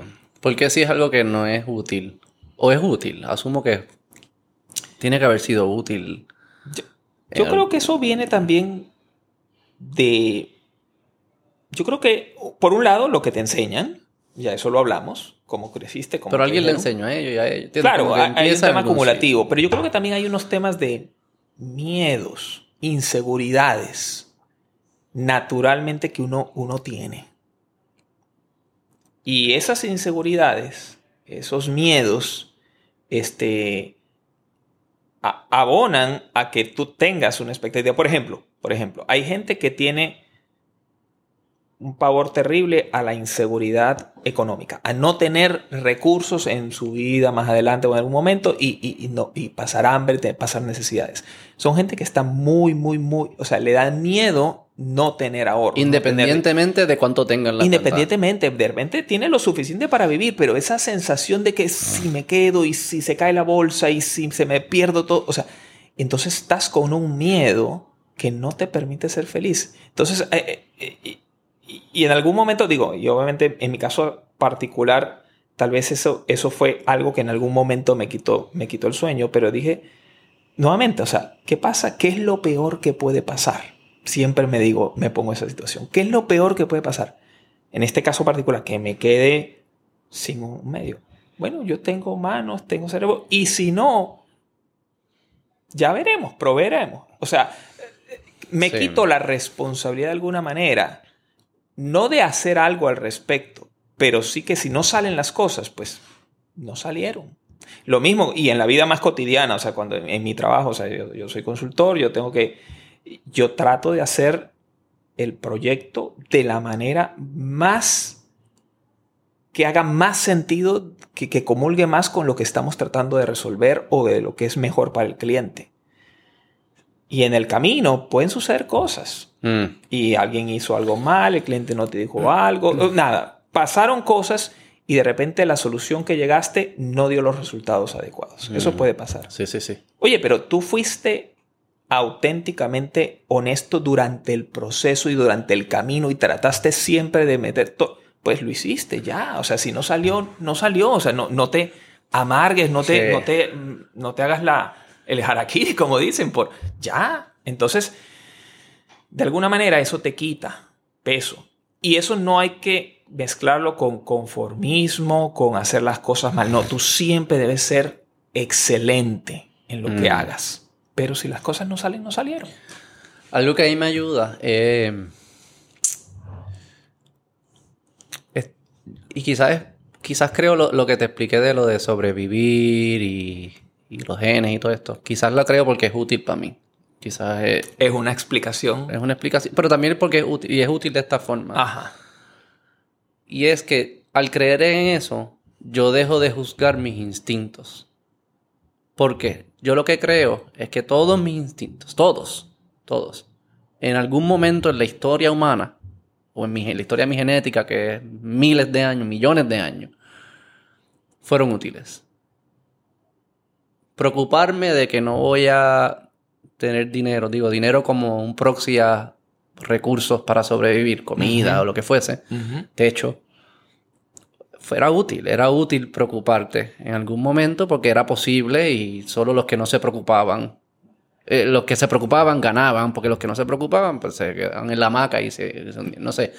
O sea que todas esas capas fueron útiles. Y la razón por la cual yo la tengo es porque fueron útiles y quedan, y se quedaron. Totalmente de acuerdo. Y la biología, a, di- a diferencia de la de la mm, código de programación, eh, le- desaprende bien lento. Es difícil desaprender. Entonces yo las tengo ahí. Y es mi decisión, yo creo que ahí es que entra la moralidad y todo eso, decidir cuáles son útiles todavía y cuáles no son útiles. Yo sospecho que en algún momento juzgar a alguien por el color de piel era útil. Bien tie- hace tiempo, no, me- no no estoy diciendo que es útil hoy en día, definitivamente no es útil. Pero en algún momento, cuando había bien pocos recursos y poco tiempo, y te estaban atacando todo el tiempo, una forma bien fácil de saber quién te iba a atacar era si se veía distinto a ti. O sea que ese instinto en algún momento fue útil. Ese a mí no me parece, eso que ese no, no, me, no me estén jodiendo por eso. Pero todos esos instintos están ahí y cuando, me, y cuando vienen, yo no los busco. Yo digo, ah, que fue útil, pero ya no es útil. O que vete. Me pasa, por ejemplo, con mi hija llorando. Tengo una hija de cinco meses, yo la estoy cargando y está llorando. Eh, eh, pero un lloriqueo brutal. Yo estaba leyendo que eh, eso, el, el, llanto va en una, en una frecuencia que nosotros escuchamos más alto que los animales alrededor de nosotros. Y las mamás más alto todavía. Yo digo, ¿por qué este sonido? Porque yo vivo en, la ciudad, hay bocina, hay millones de sonidos que son más altos y no me molestan. Y este me molesta. ¿Por qué me molesta? Son vibraciones. ¿Por qué esto me molesta? Porque fue útil que me molestara. Porque si que hay un oso que se va a comer a tu hija, un gato, qué sé yo qué. Entonces mi cuerpo me está diciendo, ponte trinco, vamos a tener que pelear con un animal que se va a comer a tu hija. Yo estoy en mi apartment, aquí no hay ningún animal. Entonces yo me, me voy en ese viaje y me empiezo a reír yo mismo de, de que esto no es tan útil ya, ¿ves? Pero me ayuda el creerme eso, no sé si es cierto, y probablemente hay cosas ciertas y cosas no ciertas en toda esta teoría, pero el, creer en esa me hace, me ha ayudado, me es útil a no juzgar mis instintos tratar de entenderlo y una vez empiezas a entenderlo te olvidas a reaccionarnos, a reaccionar. O sea, es como que, ah, estate triste. ¿Por qué, ¿Por qué me dices que esté triste? Ya no voy a estar triste porque ahora estoy pensando de por qué me estás diciendo que esté triste. Entonces es como un hack al mismo. Bueno, porque, y digo, y yo nuevamente, como todos somos diferentes, todos procesamos la vida de una manera diferente. Tú y yo también somos personas muy mentales donde casi todas las cosas que suceden a nuestro alrededor tratamos de buscarles una explicación mm. o una razón o un origen. Claro. Y eso, esta explicación que tú estás llegando, te da paz mental porque te permite entender racionalmente el por qué suceden las cosas. Y en el momento que llevas tu problema al plano mental, te sientes más cómodo de poder solucionarlo. Cierto. ¿Y qué otro plano, el, qué otro plano existe? Eh, bueno, hablábamos, el, el, está el plano emocional. Ah, el que está en el plano emocional, pues vive en las emociones. Sí, yo la saco la emoción y la tiro para acá y vamos a analizarla. Y si yo soy emocional, ¿qué es lo que yo voy a buscar? Estar en situaciones o experiencias que generen las emociones que a mí me hacen sentir bien. A ti es llevarle el nivel de las ideas y tener una conversación profunda donde las cosas calcen y cuadren y le den una explicación más grande a lo que estoy viendo que es pequeño en el plano emocional es poder experimentar felicidad, emoción, este, enamoramiento, you name it. ¿Para qué? Porque no todo el mundo es como yo. No. es el problema. ¿Qué problema? Ese es el problema. Y yo creo que así mismo eh, la gente gravita en distintos niveles de... Digo, hay, gente pues que dice pues cuando, cuando tú estás en en el plano físico, ese, ese, ese puede ser que es un plano más cercano a las emociones, pero pues obviamente el, placer físico, el comer, el tener sexo, todos esos son placeres físicos. Para que se reproduzca el gen, por eso es que se siente tan bien. Esa es la máxima expresión de mantener el gen en vivo. ¿Sabes qué? Dicen, dicen que es bien, es bien curioso cómo, por qué eh, masturbarse se siente bien cuando no estás reproduciendo. Cuando no estás logrando el supuesto efecto de... Sí, Exacto. Hay, gente teoría? no, mi hermano tiene la teoría que él dice que, eso es como marketing para el evento. ¿Ves? Como que es como las muestras de Costco. Como que se siente bien, hazlo así, va, y entonces tienes como que para que lo haga. Yo no sé, no, no Otra explicación que, otro, otro evento que es como ese, es, dicen que padres que adoptan tienen, no sé cómo lo miden, o que no, sé si es una encuesta o cómo lo miden, pero dicen o se sospecha que tienen una conexión y aman a su hijo tanto como un padre biológico. Que es bien curioso porque la teoría, si tú usas mi lógica, pues tú lo que quieres es que tu, hijo que carga con tu gen, pues ese es el que, ese, el otro, ¿no? El otro es, claro. es como un proxy. Quizás puedes pensar que bueno, porque ahí hay una necesidad emocional que probablemente es más grande que la necesidad física. O vamos. No, pero que un- porque un niño por ahí, ¿no? Es el que adopta. ¿No entiendes? No, tú no amas igual a un niño que a no, tu hijo. No, pero tú decidiste. Tú decidiste de alguna manera volcar o canalizar Mm, tu necesidad de afecto a esa persona. Sí. Esa, esa- mi teoría es que mantenernos vivos, que es como uno puede decir que es el legado, ¿verdad? Eso es lo que es un legado. Y por eso quizás muchas, uno tiene un instinto de dejar un legado de alguna forma. Eh, no solo es genético, es también eh, cultural, de los cuentos que existen, de que te recuerden por las cosas buenas que hiciste. Eh, un hijo adop- adoptado es una forma de cargar con, con esa información o ese recuerdo tuyo hacia el futuro, que es una información que se está transmitiendo fuera de la genética. O sea que es como, es un juego... Sí, pero yo creo que tal, tal vez, no sé, me parece que eh, yo, yo entiendo que hace sentido, pero reducir todas las acciones para el perpetuar tu especie o, o- o tu ser, no sé, yo creo que hay necesidades más inmediatas que tú llenas con tus acciones. Para mí, Sí, la sí, adopción... sí, pero son capas, son capas de lo que, de, de lo que está dentro de ti, de tu software, ya sea genético o de cuentos culturales. Y lo que, lo que te está diciendo es que tu algoritmo o la optimización, el único fin que busca es perpetuar la especie.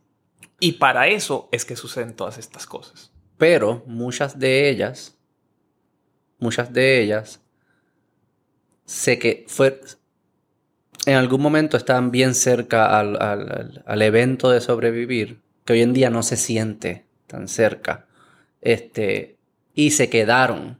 Es como un código. Están en el código y no la, hemos- no las hemos desaprendido. Y la razón, y yo creo que ese es el- para mí ese es el rol de la moralidad.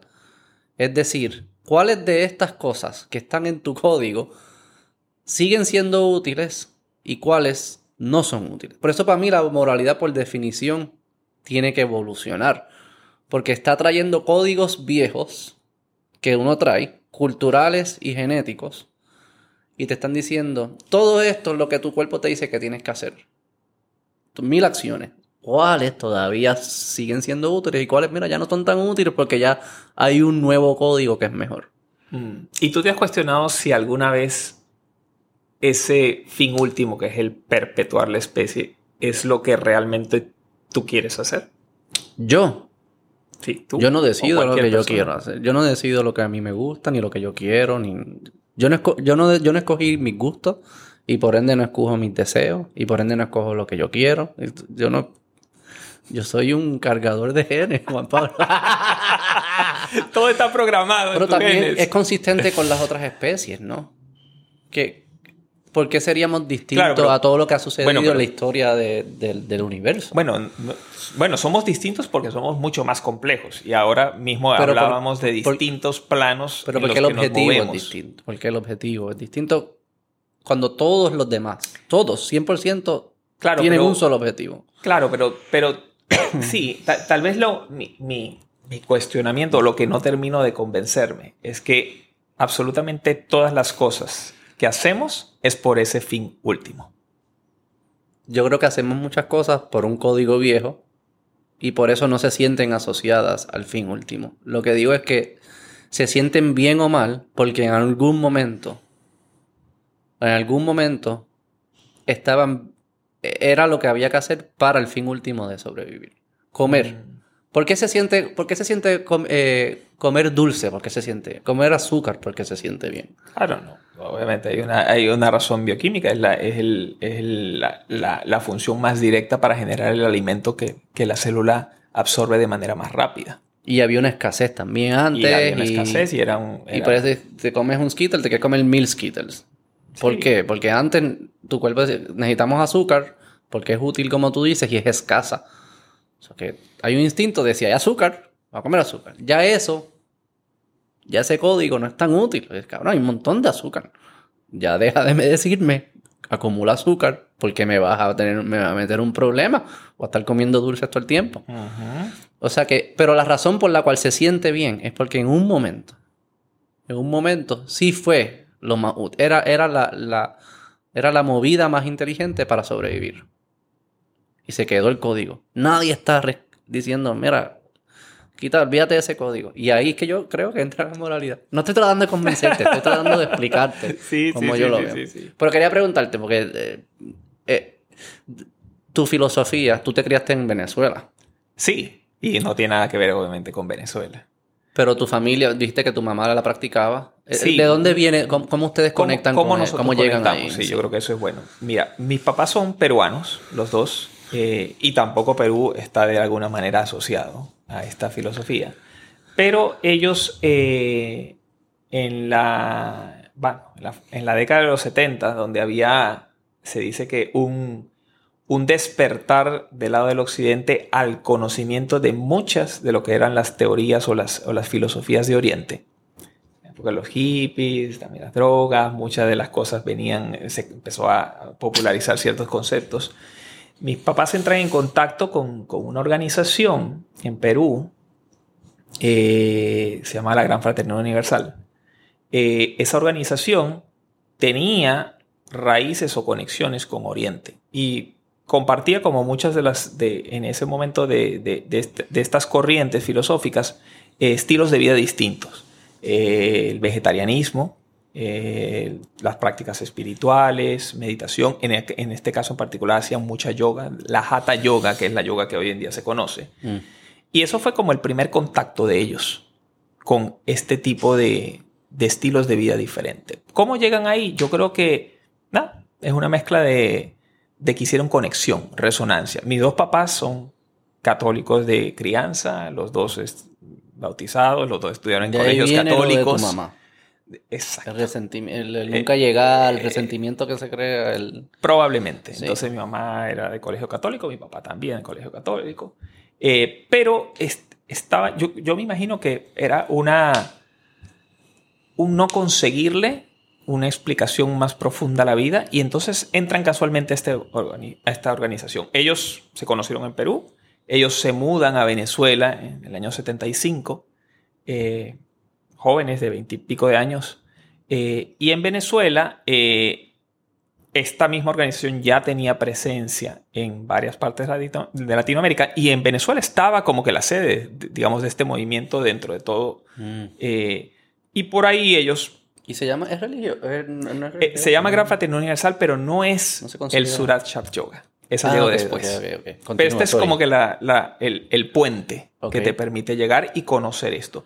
Conociendo gente que practicaba, digamos, este, parte de este grupo, empiezan eh, cierta gente a hablar de, de- de un maestro que venía de la India, que no tenía nada que ver con la Gran Fraternidad Universal, pero un maestro que iba a llegar a Colombia y mi papá se interesa, le dice, le llama la atención, oye, pero ¿cómo es eso de un maestro? Bueno, un maestro que y les cuentan más o menos en qué consi- consistía la- el Surat Shab Yoga.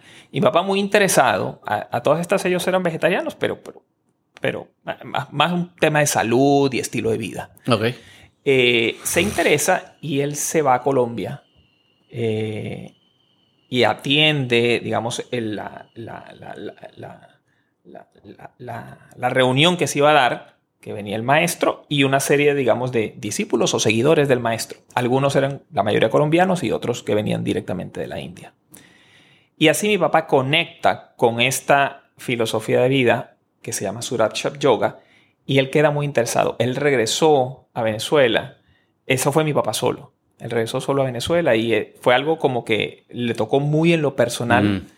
Eh, no necesariamente lo compartió con mi mamá, pero mi mamá no, lo entendió mucho. Ella no, no.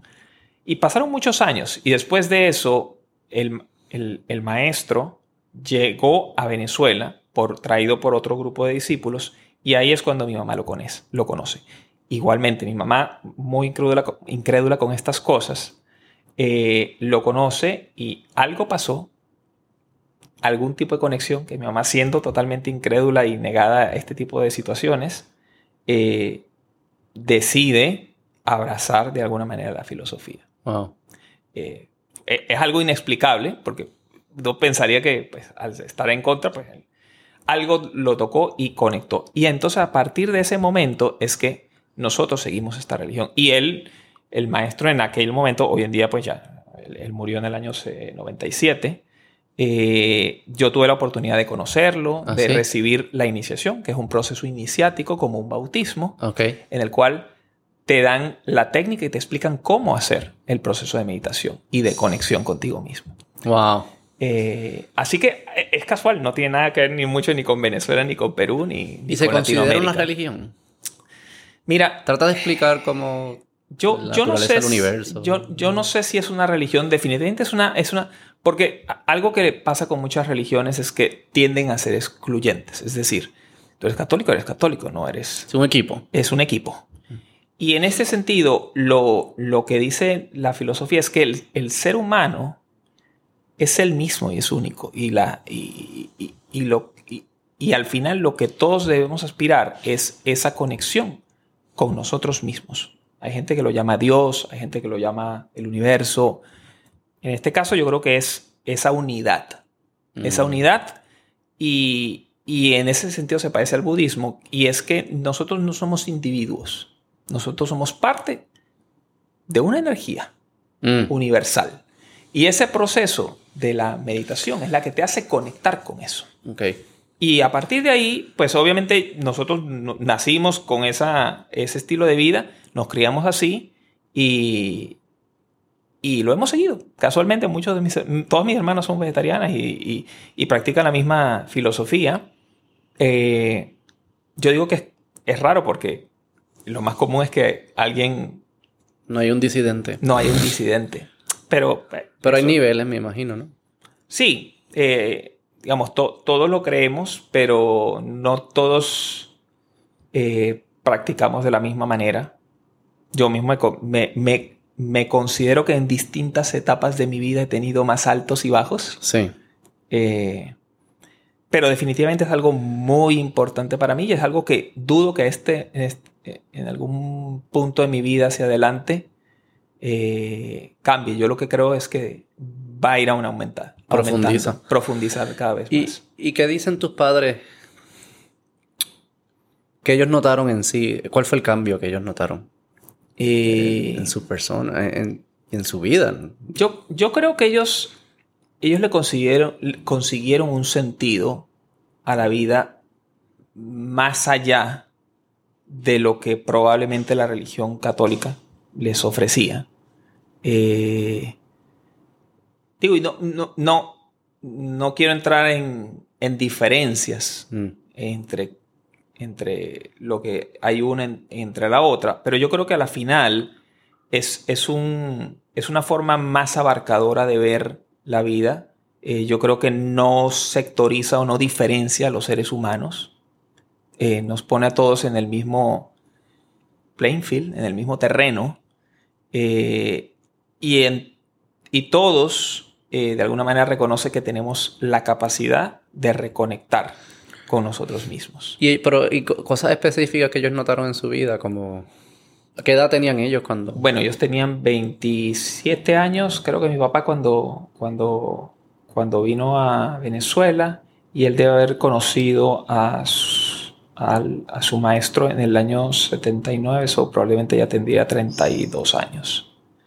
Eh, cambios en su vida, yo te diría que muchos. Bueno, mi papá, este, digo, él fumaba muchísimo, bebía muchísimo, iba a muchas fiestas. Yo creo que eh, eh, eh, antes de conocer a mi mamá, ya con mi mamá y con la Gran Fraternidad, Uni- Fraternidad Universal, que fue la primera organización, dijo como que, oye, la, vida probablemente tiene otro tipo de intereses o hay otras cosas que nos pueden llenar más.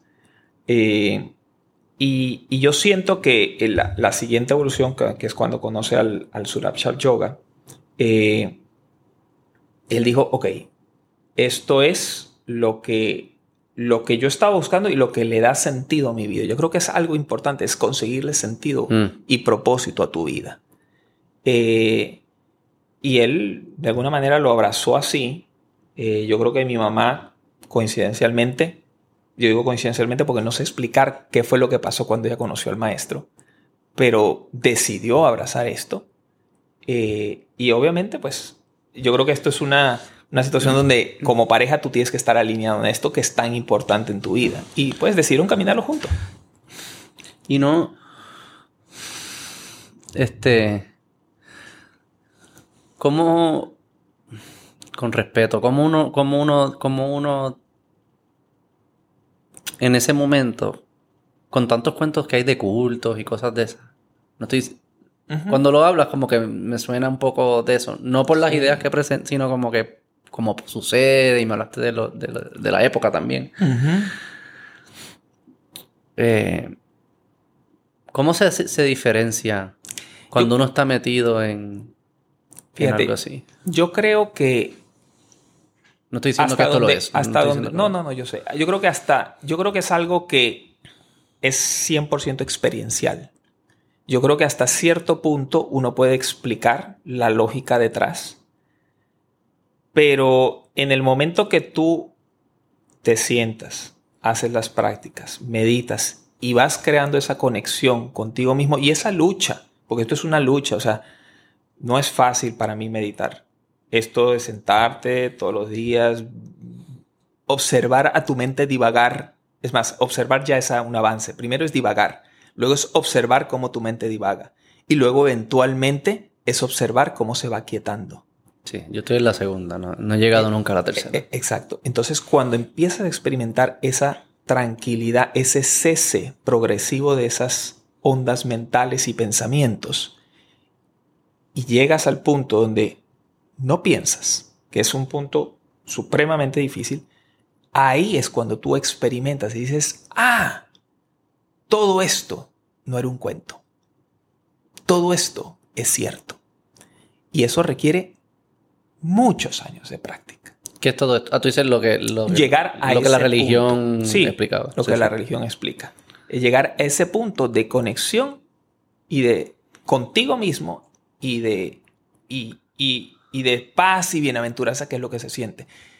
Y digo que lleva mucho tiempo porque, porque requiere mucha práctica. No es algo que, en el caso de las drogas, que nuevamente, y no es con, no es con connotación, es un shortcut. Es un shortcut que pues te lleva a eso. Eh, ¿Qué tan diferente es la experiencia de una a la otra? No lo sé. yo tampoco. No lo sé, pero, pero creo que el hecho de, de la práctica, yo creo que todas las cosas que requieren esfuerzo son cosas que eventualmente construyen una mejor versión de ti, de alguna manera. Creo que las cosas fáciles en la vida, típicamente fáciles se van también. Mm. Sí, Sí, es, curioso. Eh. Es que eso ha, habido. Hay, nuevo, hay, hay nuevas ciencias de cómo esto. Eh, algunas de estas drogas pueden ayudar a, pacientes de depresión y de PTSD. Ah, no, y, y ojo, creo que las drogas tienen una, un uso terapéutico auténtico. y creo que estamos en el proceso de descubrirlas. Yo, yo no estoy en, vamos, a ver, no estoy en contra del uso de las drogas en un sentido terapéutico y medicinal, porque yo sí creo que al final, vamos, todas las drogas, o sea, los antibióticos, todo esto ha tenido una ciencia y tienen un provecho probado en la historia. Sí. Así que yo creo que las drogas no son más que otro recurso más para ese tipo de cosas. y lo del, lo del culto, yo creo que todos los cultos siempre tienen un denominador común que, que se, hay una figura que se nota, por lo menos quizás los que están adentro no, porque es complejo, pero que se nota que es una movida de poder. ¿no? Que Eso es muy cierto. Eso es muy cierto. Y casi siempre hay una figura de poder que tiene algún tipo de beneficio. Yo creo que ese tal vez es el factor común de lo que son y ojo, no solamente culto, yo lo extrapolaría a religiones. O sea, siempre hay un, al final... Es difícil diferenciar. Eh, es un tema de, de legitimidad. Exacto, legitimidad o, o tamaño o representatividad. Eh, pero, pero en este caso, y es una de las cosas que, por lo menos en, en, la filosofía que, que, yo practico, no, no hay jerarquías. Mm Eh, sí, sí hay un maestro que es un guía espiritual, es una persona que está para ayudarte en ese proceso de autoconocimiento, pero no tiene absolutamente ningún beneficio, ni material, ni de poder, ni de nada. Eh, en este caso en particular, eh, como funciona el Surabsha Yoga es que hay una línea de maestros que se suceden. Parecido con el, en, el, en el Tíbet, también con el Dalai Lama, en el budismo es muy parecido. Es una serie de, de maestros que tienen discípulos, de esos discípulos típicamente hay otro maestro y así se van sucediendo. Eh, en la historia del Surabsha Yoga, hasta donde yo lo sé, todos estos maestros han sido personas muy humildes que viven en situaciones, si lo quieres llamar hasta cierto punto, económicas bastante modestas hmm. y que no tienen ningún tipo de beneficio de ser maestros. Eh, de hecho, no, son bien, bien, bien humildes en su forma de vivir. El maestro, por ejemplo, de hoy en día, que fue discípulo de mi maestro, es un granjero en la India. Y su, y su maestro, que fue mi maestro que, con el que yo recibí la iniciación, eh, fue militar de profesión, se retiró. ¿En serio? Y sí, y se dedicó también a ser... ¿De la eh, India también? De la India también. Y fue granjero. Y el antecedor fue médico. Sí, sí. Pero, o sea, no hay... Cuando tú dices, ¿por qué hacen esto? ¿Por qué un culto? ¿Cuál es el interés? ¿Dónde está el beneficio atrás? No lo consigues.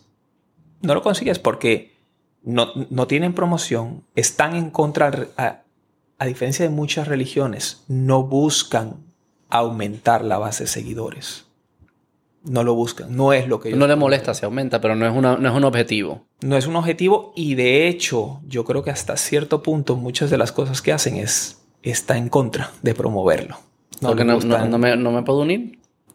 Eh, tú te puedes unir si te interesas, tú puedes averiguar. Pero él, al final la iniciación, que es el proceso o el proceso iniciático, eh, el maestro decide si te acepta o no. Y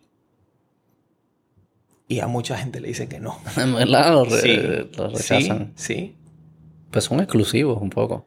Eh, sí. Eh, ¿Cuál es la razón y cuál es No hay. Vamos a entrar otro culto, un culto. El culto de la política. De, la política. Vamos a hablar de, Venezuela. Algo que tú y yo nunca, yo creo que hemos... No. Creo que poco, poco, hemos hablado. Encima. Poco hemos hablado. Tengo varias. Eh, ¿Podemos hacer pausa? Sí, podemos pausar. Vale.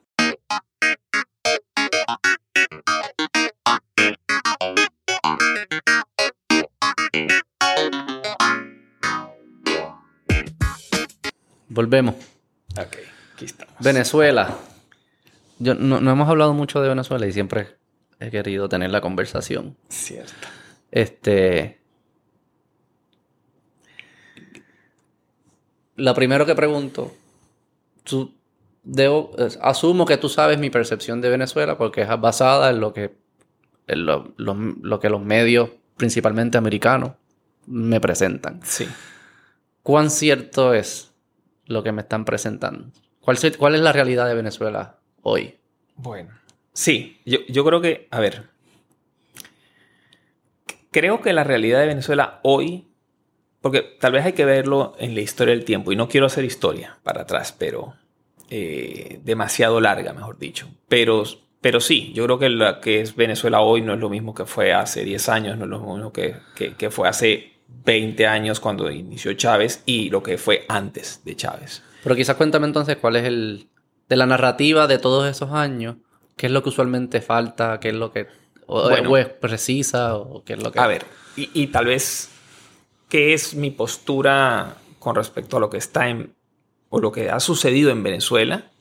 Eh, desde un punto de vista político, eh, obviamente la, la llegada de, Chávez al poder eh, representó un cambio percibido de 180 grados para mucha gente. esto es lo típico, muchas naciones latinoamericanas han vivido con un porcentaje de su población grande marginado. Marginado ¿eh? es que no tienen acceso a los recursos básicos de salud, de educación, de, supervivencia, de, alimentación. Y esto ha generado en muchas naciones un nivel de resentimiento grande hacia la gente que sí tiene. Mm. Y, la verdad es que los políticos latinoamericanos en general eh, nunca tuvieron la visión, yo creo, de poder atender a esas poblaciones marginadas eh, de forma tal que pudiesen salir de ese estado. Mm.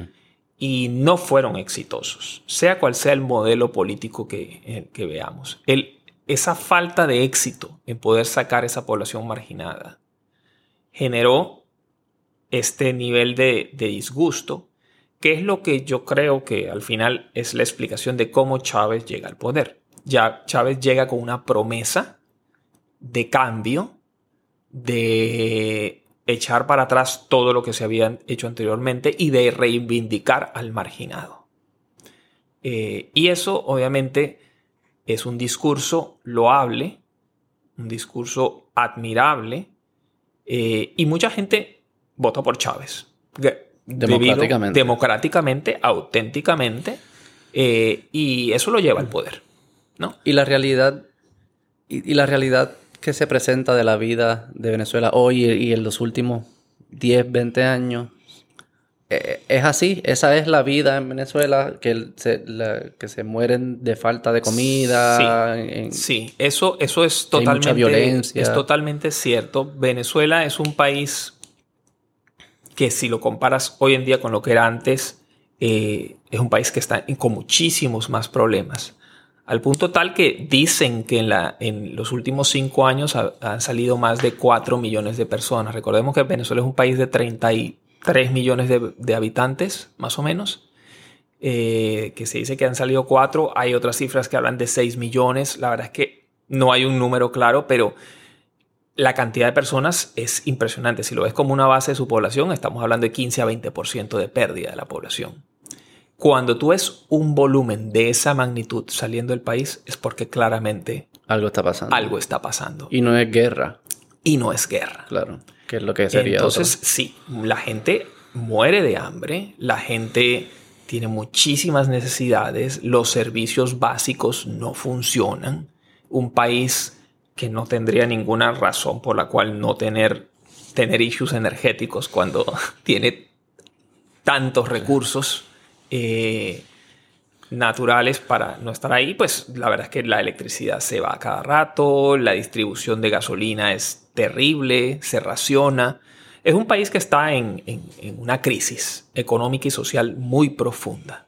Y eso, es una, eso es cierto, eso no se puede tapar. Y eh, de la narrativa que escuchamos desde acá? ¿Qué, falta de la narrativa? Que, sea incompleto.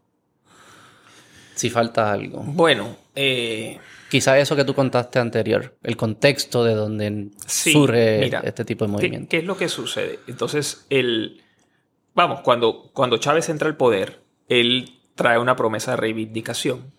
Y, y sí, vamos, vamos a estar claros, o sea, la ideología política de Chávez era de la izquierda. Mm.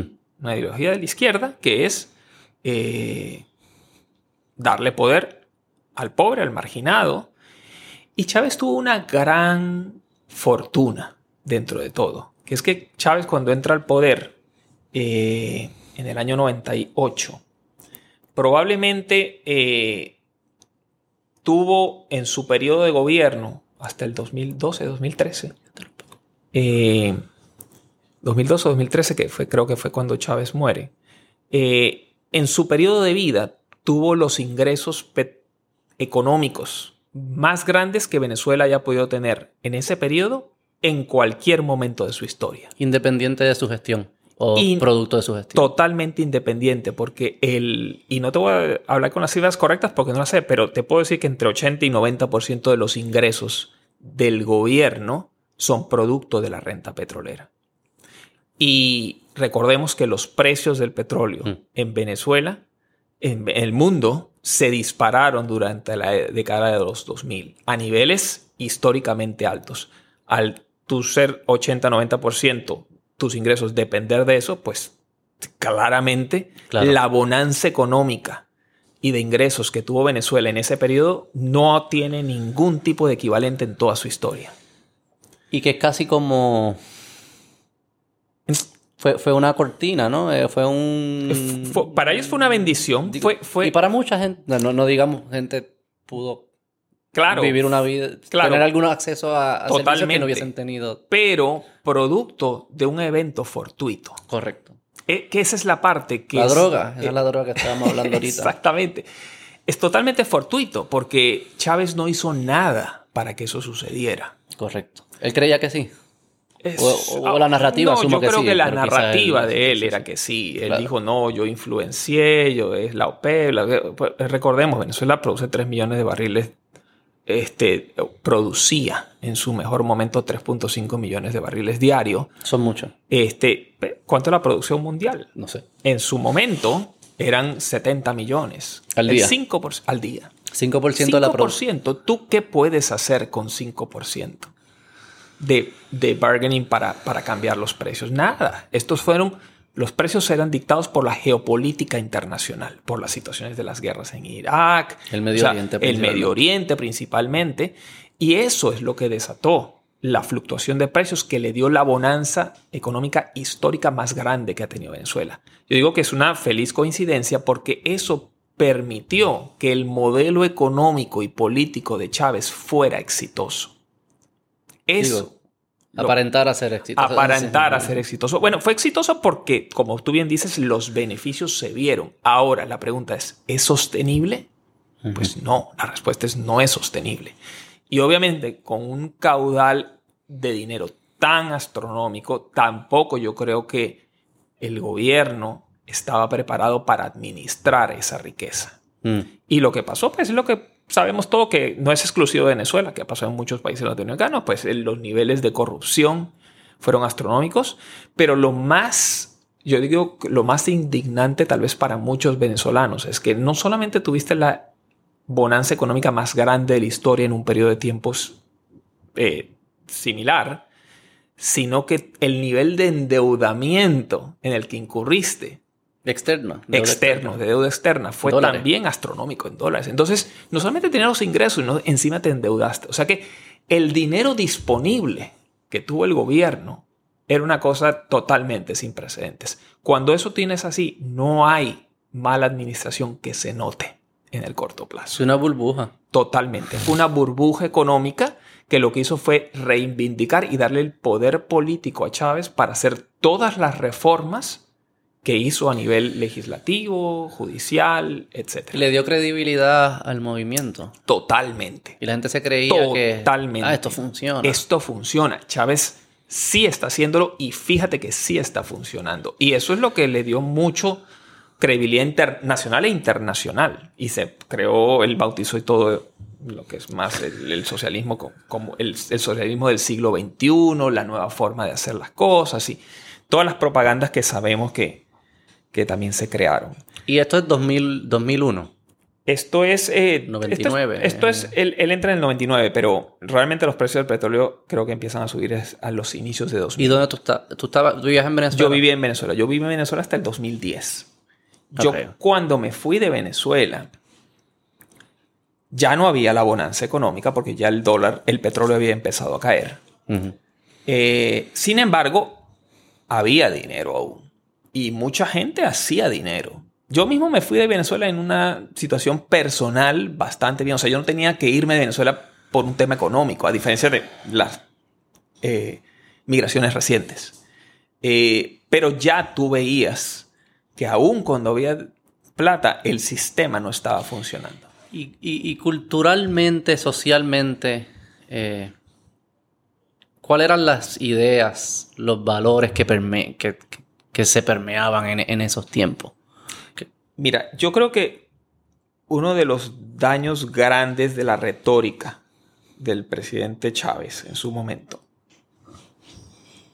fue, fue la división y el enfrentamiento interno que él creó.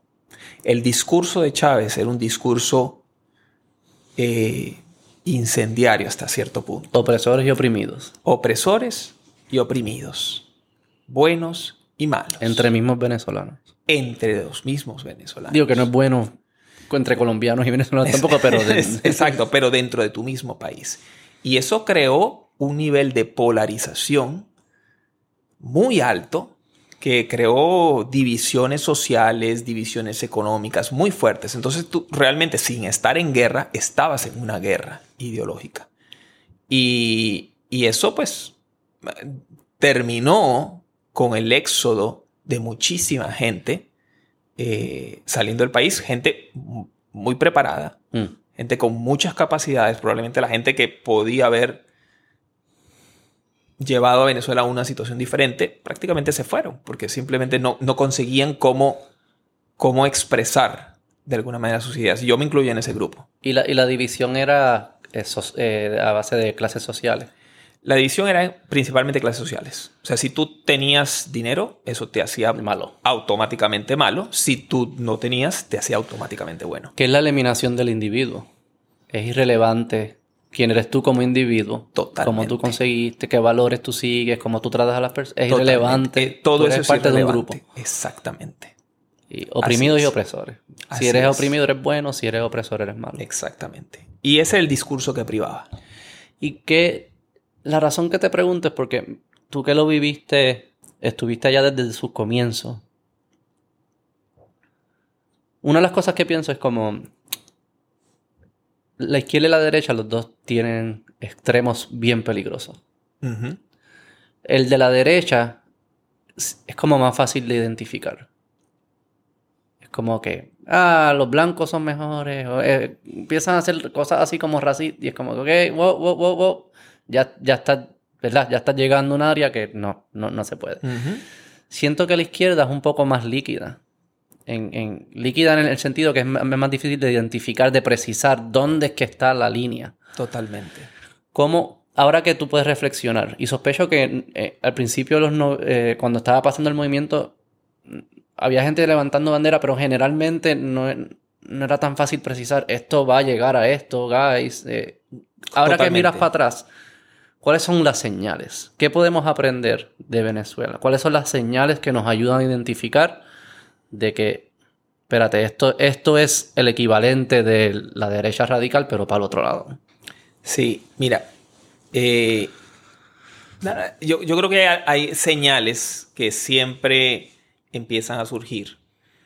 Yo creo que la primera es cuando, cuando el gobierno trata de tomar control de mm. ciertas actividades económicas que naturalmente el gobierno no es bueno haciendo. Eh, y, puede ser desde un punto de vista democráticamente aceptado. Por ejemplo, el gobierno con el boom económico empezó a comprar empresas. Mm. Eso no estás en la retórica de expropiación. El gobierno está comprando. Claro, es una transacción de mercado. Una transacción de mercado eh, donde la adquiere y donde eh, aumenta la plantilla de trabajadores, está dándole trabajo a la gente desde un punto de vista eh, del discurso es positivo. Estoy creando fuentes de trabajo. Es que eso es lo difícil. Eh, claro. En Excel tiene sentido también, ¿no? Como que ah, pues, aumenta trabajo, aumenta ingresos, exactamente. estable, no sé. Y, y, hay un beneficio inmediato a la gente. Pero entonces, yo creo que, y esto es aprendiendo, nosotros hemos aprendido, y esto no soy, soy, yo, o sea, la historia lo dice, los gobiernos no son buenos ejecutando actividades productivas. No lo hacen porque los incentivos no están para que sean buenos ahí. Porque yo creo que lo vimos con la pandemia. Por ejemplo, un restaurante que le seguían cambiando las reglas siempre tenía que ser creativo para resolver su problema. ¿Verdad? Ah, pues tengo alguien que coge la temperatura. Ah, pues pongo las, los, los cristales entre los asientos. Ah, pues pongo sillas afuera. Ah, pues hago delivery. Ah, pues tú me cambias. Nunca puede ser con una pistola que consiguen su objetivo. El gobierno, por definición, digo, pues depende de la constitución de cada, pero verás casi siempre, por definición, no tiene que ser creativo. No. Y al no tener que ser creativo, ¿qué es lo que hace? Eh, eh, eh, pierde el incentivo De ser mejor, de ser mejor. de ser más eficiente. Porque siempre de puede resolver su problema con una pistola. Digo pistola como ejemplo, poniendo una ley. Exacto. Que eventualmente si la rompe es una... es- es- así viene la pistola. Eh, siempre lo puede resolver. no tiene que ser creativo. Y con la- la ley- las órdenes ejecutivas son el perfecto ejemplo. Tú quieres resolver un problema, hago una orden ejecutiva. El restaurante tiene que resolver el problema, no puede hacer una orden ejecutiva. No tiene ese poder. No tiene. O sea que el- el- el- el- ese nivel de poder corrompe con la, la necesidad de cre- ser creativo y al final destruye la, la, la- la capacidad productiva Totalmente. de esa empresa o lo Y, que y sea. eso es lo que pasó. Entonces, tú, en el momento que empezaste a estatizar las empresas, ya sea legítimamente comprándolas o posteriormente cuando cayó el precio del petróleo, expropiando, en cualquier caso lo que hiciste fue destinar a empresas que eran productivas a que se volvieran totalmente improductivas. Y no porque fuera malo, no porque el gobierno quería que eso es lo que pasara. No, Claro. esa no era la intención.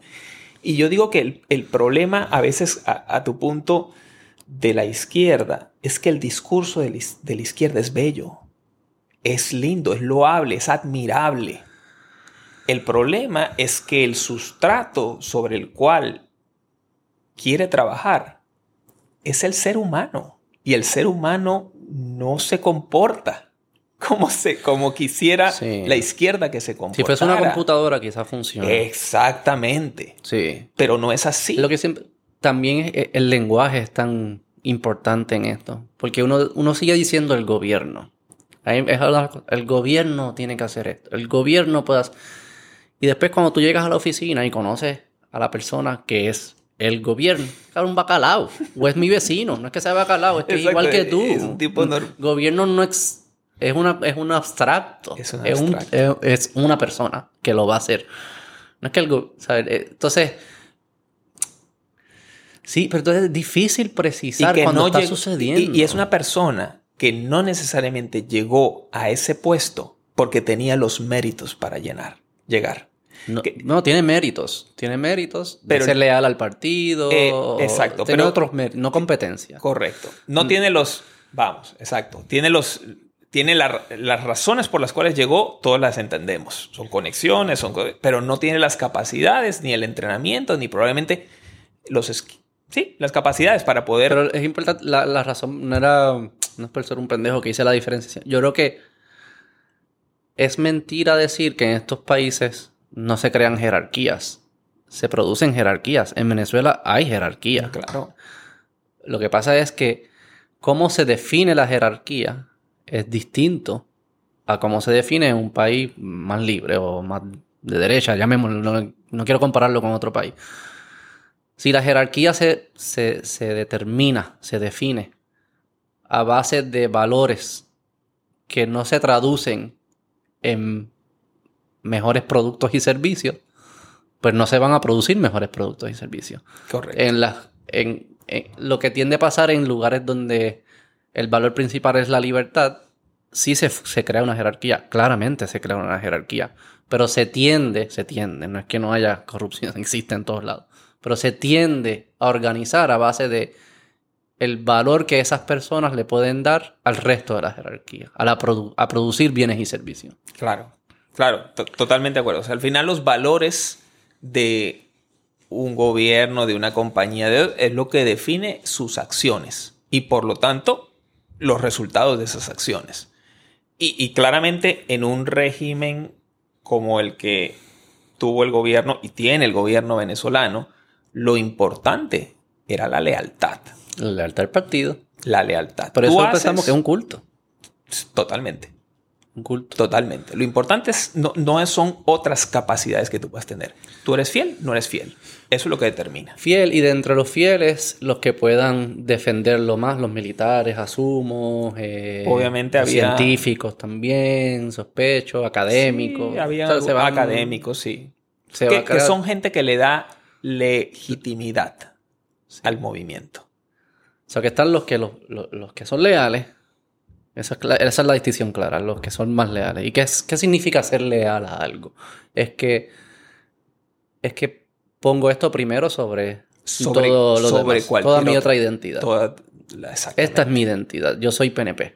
Exactamente. Y soy tan PNP que soy PNP antes que padre, antes que hijo, antes que hermano, antes que... Correcto.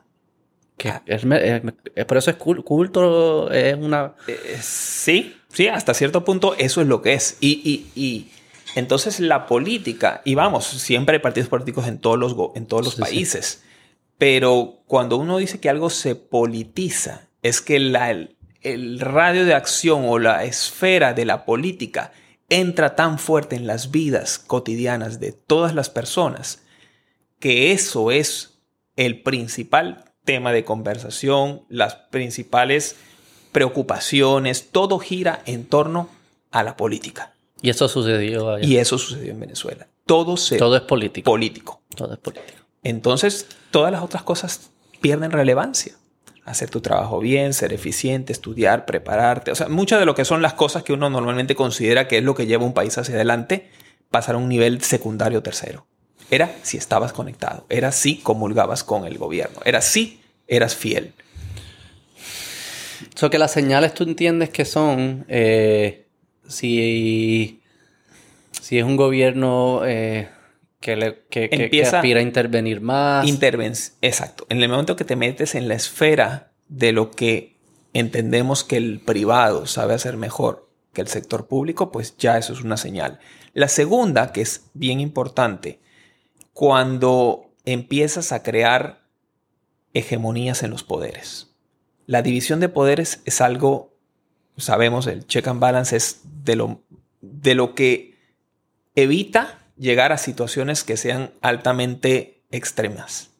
Entonces, cuando Chávez entra, hace un referéndum para cambiar la constitución, se le aprueba porque obviamente el gobierno le dio el voto de confianza en todo. Y todas las primeras elecciones eran genuinamente, yo creo, ganadas por Sí. Chávez.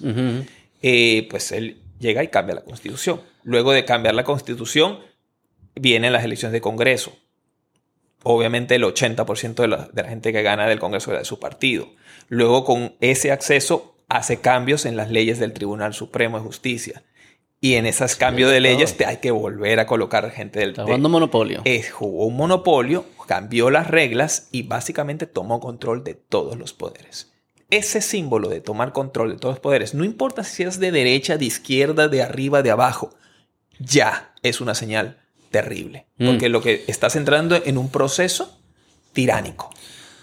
No hay contrapeso. Y el valor principal, entonces, si todo eso es cierto, lo que parece ser que el valor principal, cuando uno organiza una sociedad, esto no, no estamos hablando de individuos aquí, no es lo que estábamos hablando al principio, Ujú. Es la libertad. Es, es- es- es la libertad que se expresa en, don- en un lugar donde no se concentra el poder. Porque si se concentra el poder, pues ya pongo en riesgo mi libertad. Sí. O sea que la libertad verdaderamente es el valor principal. Yo creo que en el momento exacto que tú empiezas a coartar con medidas, con leyes, con acciones, la libertad del individuo, automáticamente empiezas a entrar en un terreno hasta cierto punto tiránico o, o dictatorial. Y, y- y eso, eso suele pasar muy frecuentemente en los movimientos de izquierda. Y es, No solo en los de izquierda, la No, la no, derecha no también, pero, sí, pero sí. es algo que tú lo, lo- lo observas. y, y- y al final es, en, terma- en términos morales, es una imposición de valores. ¿no? Que es, es un grupo de personas, Claro. porque no es gobierno, de nuevo, no es una computadora, es un grupo, otras personas, diciéndole a otras, a, unos extran- a una minoría de un grupo, diciéndole al resto de las personas, Esto es lo que hay que esto hacer. es lo que tú tienes que hacer, esto es lo que tienes que hacer con tu tiempo, esto es lo que tú ibas a hacer con tu dinero, no gracias, me lo vas a dar a mí y yo lo voy a usar para esto otro. Así es. Y eso todo es una imposición de lo que tú debes hacer con tu vida. Así es. La- Y siempre la excusa Por o el la bien justificación común. es por el bien común. Exactamente. Eso- vamos a cerrar con eso. Eso es COVID. Ahí, podemos dejarlo Sí, de COVID para, Eso puede ser otra sesión. para Porque, otro. Siempre es el bien común. Sí, se usa como un arma, el bien común. Sí, esa es la justificación perfecta que nadie eh, le gusta objetar. Que es- y ahí la izquierda es bien hábil. Súper hábil. Y lo algo que, que, que- que para mí es claramente eh, contradictorio es que ese ambiente es el menos abierto a diversidad. Porque si tú quieres un país diverso, inclusivo, estas palabras que se escuchan, que para mí es diversidad por definición, es que personas valoran, tienen valores distintos Correcto. los musulmanes, los cristianos, los negros, las mujeres, los hombres, no importa cómo lo piques, significa que valoren, valoran cosas distintas, usan su tiempo distinto. ¿verdad? Es importante, lo que es importante para uno no es importante para otro. Eso es lo que es diversidad.